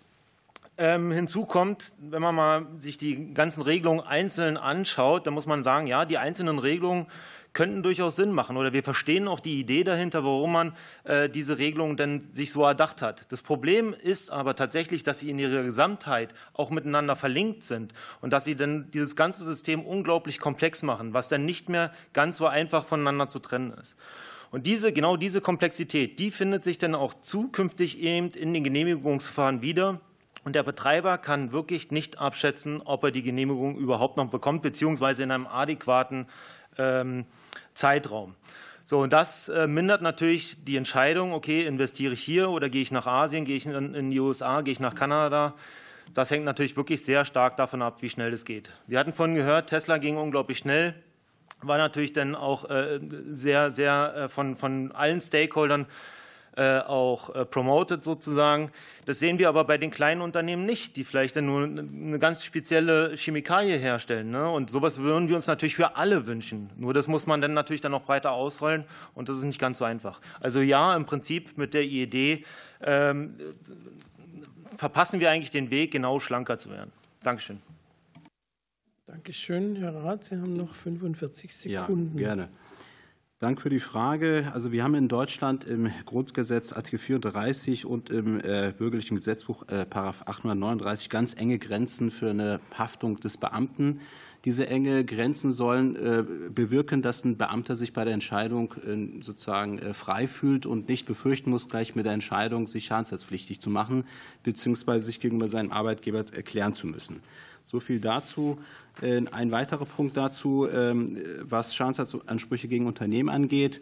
Äh, das, was vorhin ange, sozusagen äh, gesagt wurde, kann ich nicht teilen. Rechtlich brauchen wir keine weitere Beweislastumkehr. Wir haben es bereits im nationalen Recht, in 6 Umwelthaftungsgesetz, wenn Sie mal reinschauen, ist, sage ich mal, die Ursachenvermutung dort geregelt. Und ansonsten dort, wo man es braucht, wie zum Beispiel in 477 BGB, die Gemeinsamkeit ist darin, man muss Beweislastumkehr immer nur oder kann man Dankeschön. nur dann machen, wenn das, sage ich mal, wenn die Ursache Dankeschön, Herr Dr. Rath. Wir können, nicht immer, wir können nicht immer bei Ihnen so lange überziehen. Danke. Die nächste ist die Kollegin Ganserer von Bündnis 90 Die Grünen. Äh, danke. Ähm, ich hätte noch mal eine Frage an den Herrn Tebert äh, zum Thema Fortschritt. Wie bewerten Sie denn den Fortschritt der Reduktion der Luftschadstoffe, gerade im Hinblick ähm, auf die WHO-Grenzwerte ähm, äh, mit der Industrieemissionsrichtlinie jetzt, beziehungsweise weshalb dann auch die Novellierung notwendig ist? Und vielleicht können Sie noch etwas Zeit auflassen, dass Sie, Sie und der Herr Scheible auch noch kurz sagen, für was sich jetzt die Bundesregierung äh, während den Verhandlungen noch ganz besonders stark machen muss. Herr Thebert. Ja, ich denke, es braucht einen langen Atem bei all dem, äh, was da angestrebt wird an Verbesserungen in der Luftreinhaltung, denn die Idee ist langsam. Die überarbeitet alle 15 Jahre diese Dokumente. Mehr schafft sie nicht. Äh, also insofern, äh, wenn wir jetzt nicht die bestehenden Dokumente nehmen als Grundlage, dann warten wir in vielen Branchen viel zu lange, um da wieder einen Fortschritt hinzubekommen. Also wir sollten uns jetzt schon an diesen unteren Werten äh, orientieren. Das ist wirklich das Zentrale für den Fortschritt im Gesundheits- und Umweltschutz. Und das kann mit den bestehenden Dokumenten passieren. Ich denke, äh, die IED-Richtlinie, wenn sie denn jetzt ähm, verhandelt wird im Rat, dann ist wirklich das Wichtigste, diese 16 Jahre, die da als Vorschlag äh, stehen, als Übergangsfrist nicht zu gewähren sondern auf diesen neuen Vorschlag der schwedischen Präsidentschaft nicht einzugehen und zu sagen, wir können die alten BVT-Dokumente nehmen und können diese als Orientierungswert für die äh, bestehenden Grenzwerte nehmen. Und auch für verbindliche Richtwerte, Herr Rat. Also ähm, auch äh, die für alle geltenden in deutschem äh, Recht umgesetzten Werte, die können auch aus diesen bestehenden BVT-Merkblättern abgeleitet werden. Sie sehen, Sie haben selber den Vorreiter gemacht bei dem Staub ähm, in den Sinteranlagen. Eine der größten Einzelquellen Deutschlands ist auch sehr diffus geregelt in der TA-Luft. Dort ist also auch die Möglichkeit für den Elektrofilter gegeben, der deutlich mehr, also wirklich äh, x-fach mehr äh, Staubemissionen verursacht, äh, statt den Gewebefilter für alle zu fordern. Ich denke, hier ist wettbewerbsrechtlich erforderlich und für den Gesundheitsschutz erforderlich, sich an diesen unteren Werten zu orientieren. Und das ist in den aktuellen BVT-Merkblättern bereits dokumentiert. Da braucht man keine neue Runde. Danke, Herr Thebert. Und Herr Scheible noch, wenn er noch online ist. Ja, ich würde nur kurz sagen, eine Bitte an die Bundesregierung, also bitte nach eigenem Wissen und Gewissen äh, für Emissionsschutzrecht sich einsetzen und nicht Status quo Bestandsschutzrecht für die deutsche Großindustrie, so wie wir das gerade äh, gehört haben von, von heute von den Vertretern der Industrie. Ähm, dann würde ich noch vielleicht äh, zu dem Klimaschutz. Ein ganz einfacher Weg wäre Artikel 9 streichen ähm, und zwar, dieser behindert momentan die Genehmigungsbehörden, äh, Grenzwerte festzulegen zur Dekarbonisierung. Da äh, wurde halt eben auf das Emissionshandel gesetzt, dass eben der Preis irgendwann mal äh, genug hoch sein wird, dass die Industrie jetzt mal statt Worte mit Taten folgen werden, um die Dekarbonisierung einzuleiten. Das kann schneller gehen, wenn Artikel 9.1 gestrichen wird, um hier Handlungsspielraum für die Behörden zu geben. Dann würde ich nur kurz Herrn Rath mal korrigieren. Es stimmt leider nicht so, dass EMS auch für die Landwirte gelten. Das ist nicht der Fall. Da müssten Sie nochmal nachlesen, bitte, in der Richtlinie. Die gilt nur für bestimmte An Anlagenbereiche, nicht für die Landwirtschaft. Also das ist, äh, war daneben gegriffen, das Thema. Ähm, ja, und ich denke mal, es geht wirklich auch darum, äh, die Zumutbarkeit in Sachen, ähm, wen, wen nützt das alles? Also wir, wir wollen ja gemeinsam die Ziele äh, des Green umsetzen. Ähm, es gilt ja immer noch das alte Prinzip äh, des Verursacherprinzips und darum geht es auch im Kern hier auch. Und wie gesagt, die BVT-Bandbreiten wurden nicht aus der Luft herausgegriffen, die bestehen auf Bestandsanlagen der EU, sind alle schon wirtschaftlich vertretbar für den Verursacher schon seit Jahrzehnten. Herzlichen Dank. Dankeschön, Herr Scheible. Wir kommen zur FDP. Nochmal der Kollege Gründer.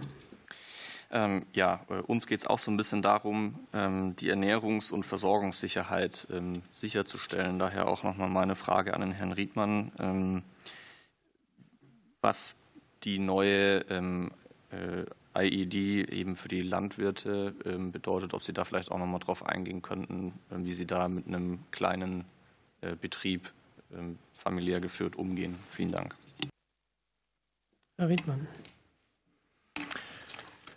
Ja, ich hatte es ja eben äh, eingangs schon, schon erwähnt. Äh, wenn tatsächlich die, der Schwellenwert runtergehen soll auf 150 Großvieheinheiten, dann sind das 500 Maschschweineplätze, äh, dann sind das 150 Rindviehplätze und 10.000 Legehennenplätze.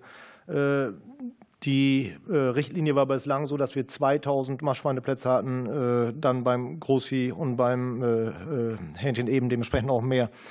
Das Problem tatsächlich äh, ist dann, dass die kleinen Betriebe alle filtern müssen. Und äh, die neue Richtlinie äh, würde dazu führen, dass wir alle, auch die kleinen Betriebe, dieses, dieses, diesen Filter einbauen würden. Da geht es gar nicht im Grunde genommen mit aller Schärfe darum, dass dieses Filter, was eingebaut wird mit den Grenzwerten, also meinetwegen 70 Prozent der Bestandteile an Ammoniak, an, an Großemissionen und auch an Staub rauszufiltern, sondern tatsächlich dieses Filter einzubauen. Die Begebenheiten dafür zu kriegen, dass man dieses Filter an den passenden Stellen auch einsetzen kann.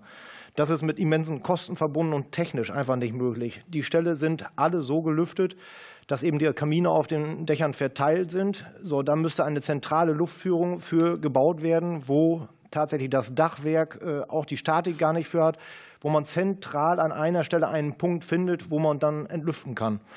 Oft sind die Begebenheiten vor Ort dann tatsächlich so, dass die Ställe ja umfasst sind von anderen Gebäuden in den, in den betrieblichen Strukturen. Da steht eine alte Scheune daneben oder irgendwo ein, ein Weg, eine Straße, so dass man nicht sagen kann, da baue ich jetzt diesen Filter.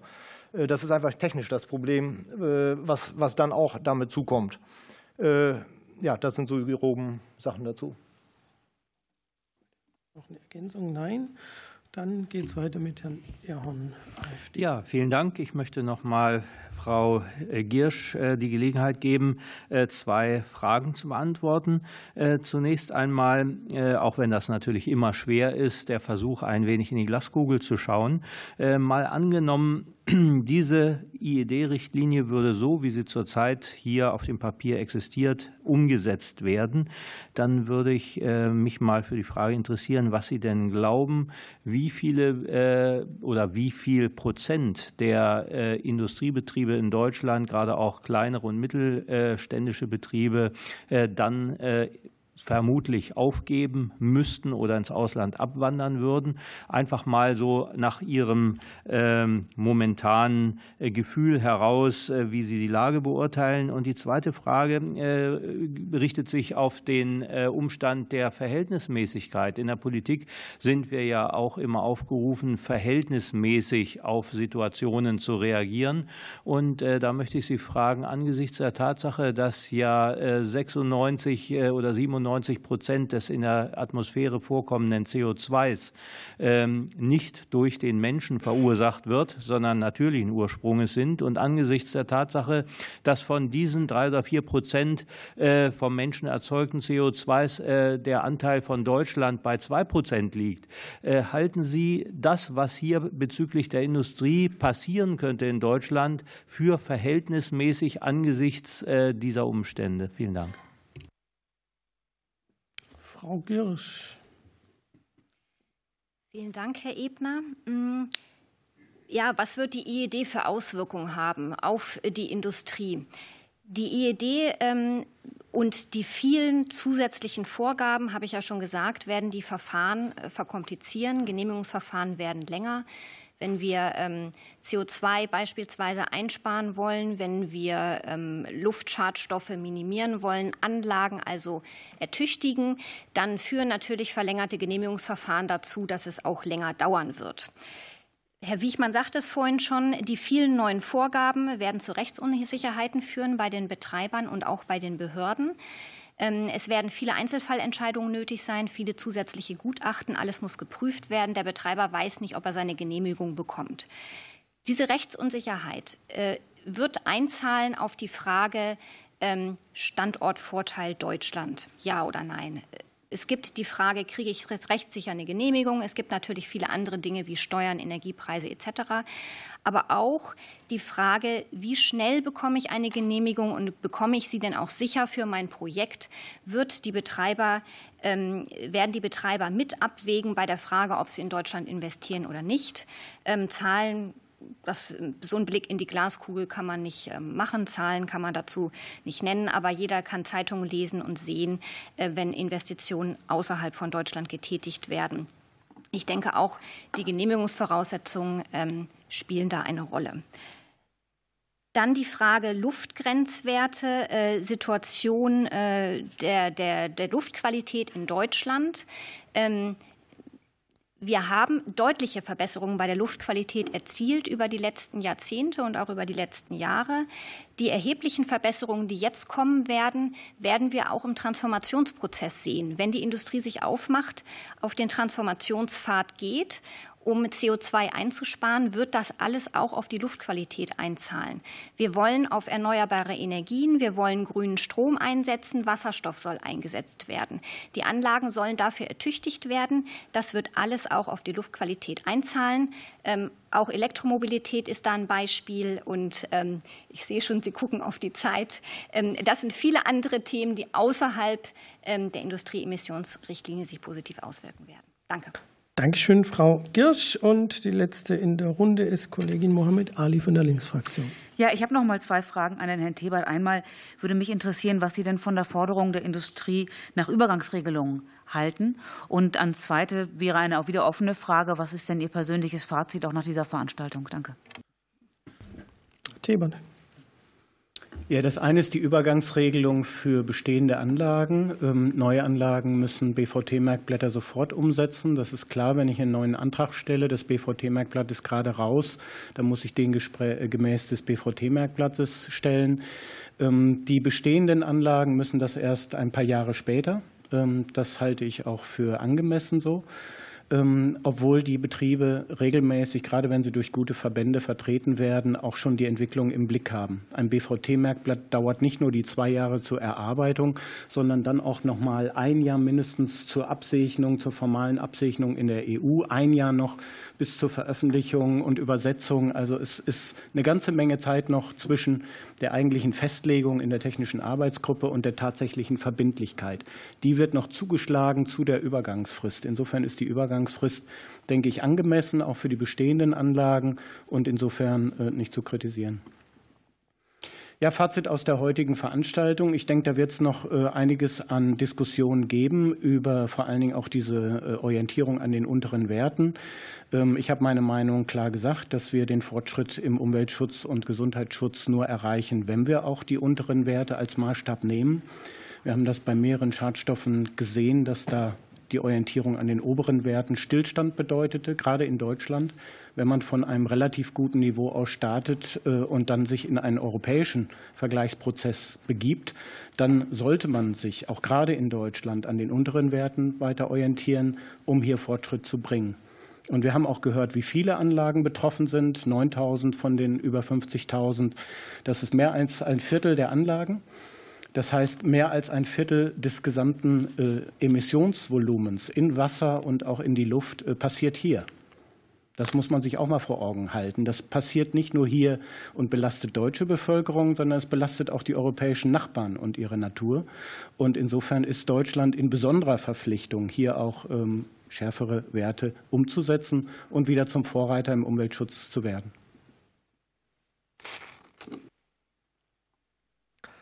Dankeschön, Herr Thebert. Damit sind wir am Ende. Wir haben es tatsächlich noch im verfügbaren Zeitrahmen geschafft. Ich danke allen äh, für das intensive Diskutieren. Wir hatten eine große Bandbreite an Themen und an Betroffenen von Landwirtschaft äh, bis Industrie. Die Auffassungen zu Betroffenheit und Machbarkeit gehen überraschenderweise auseinander.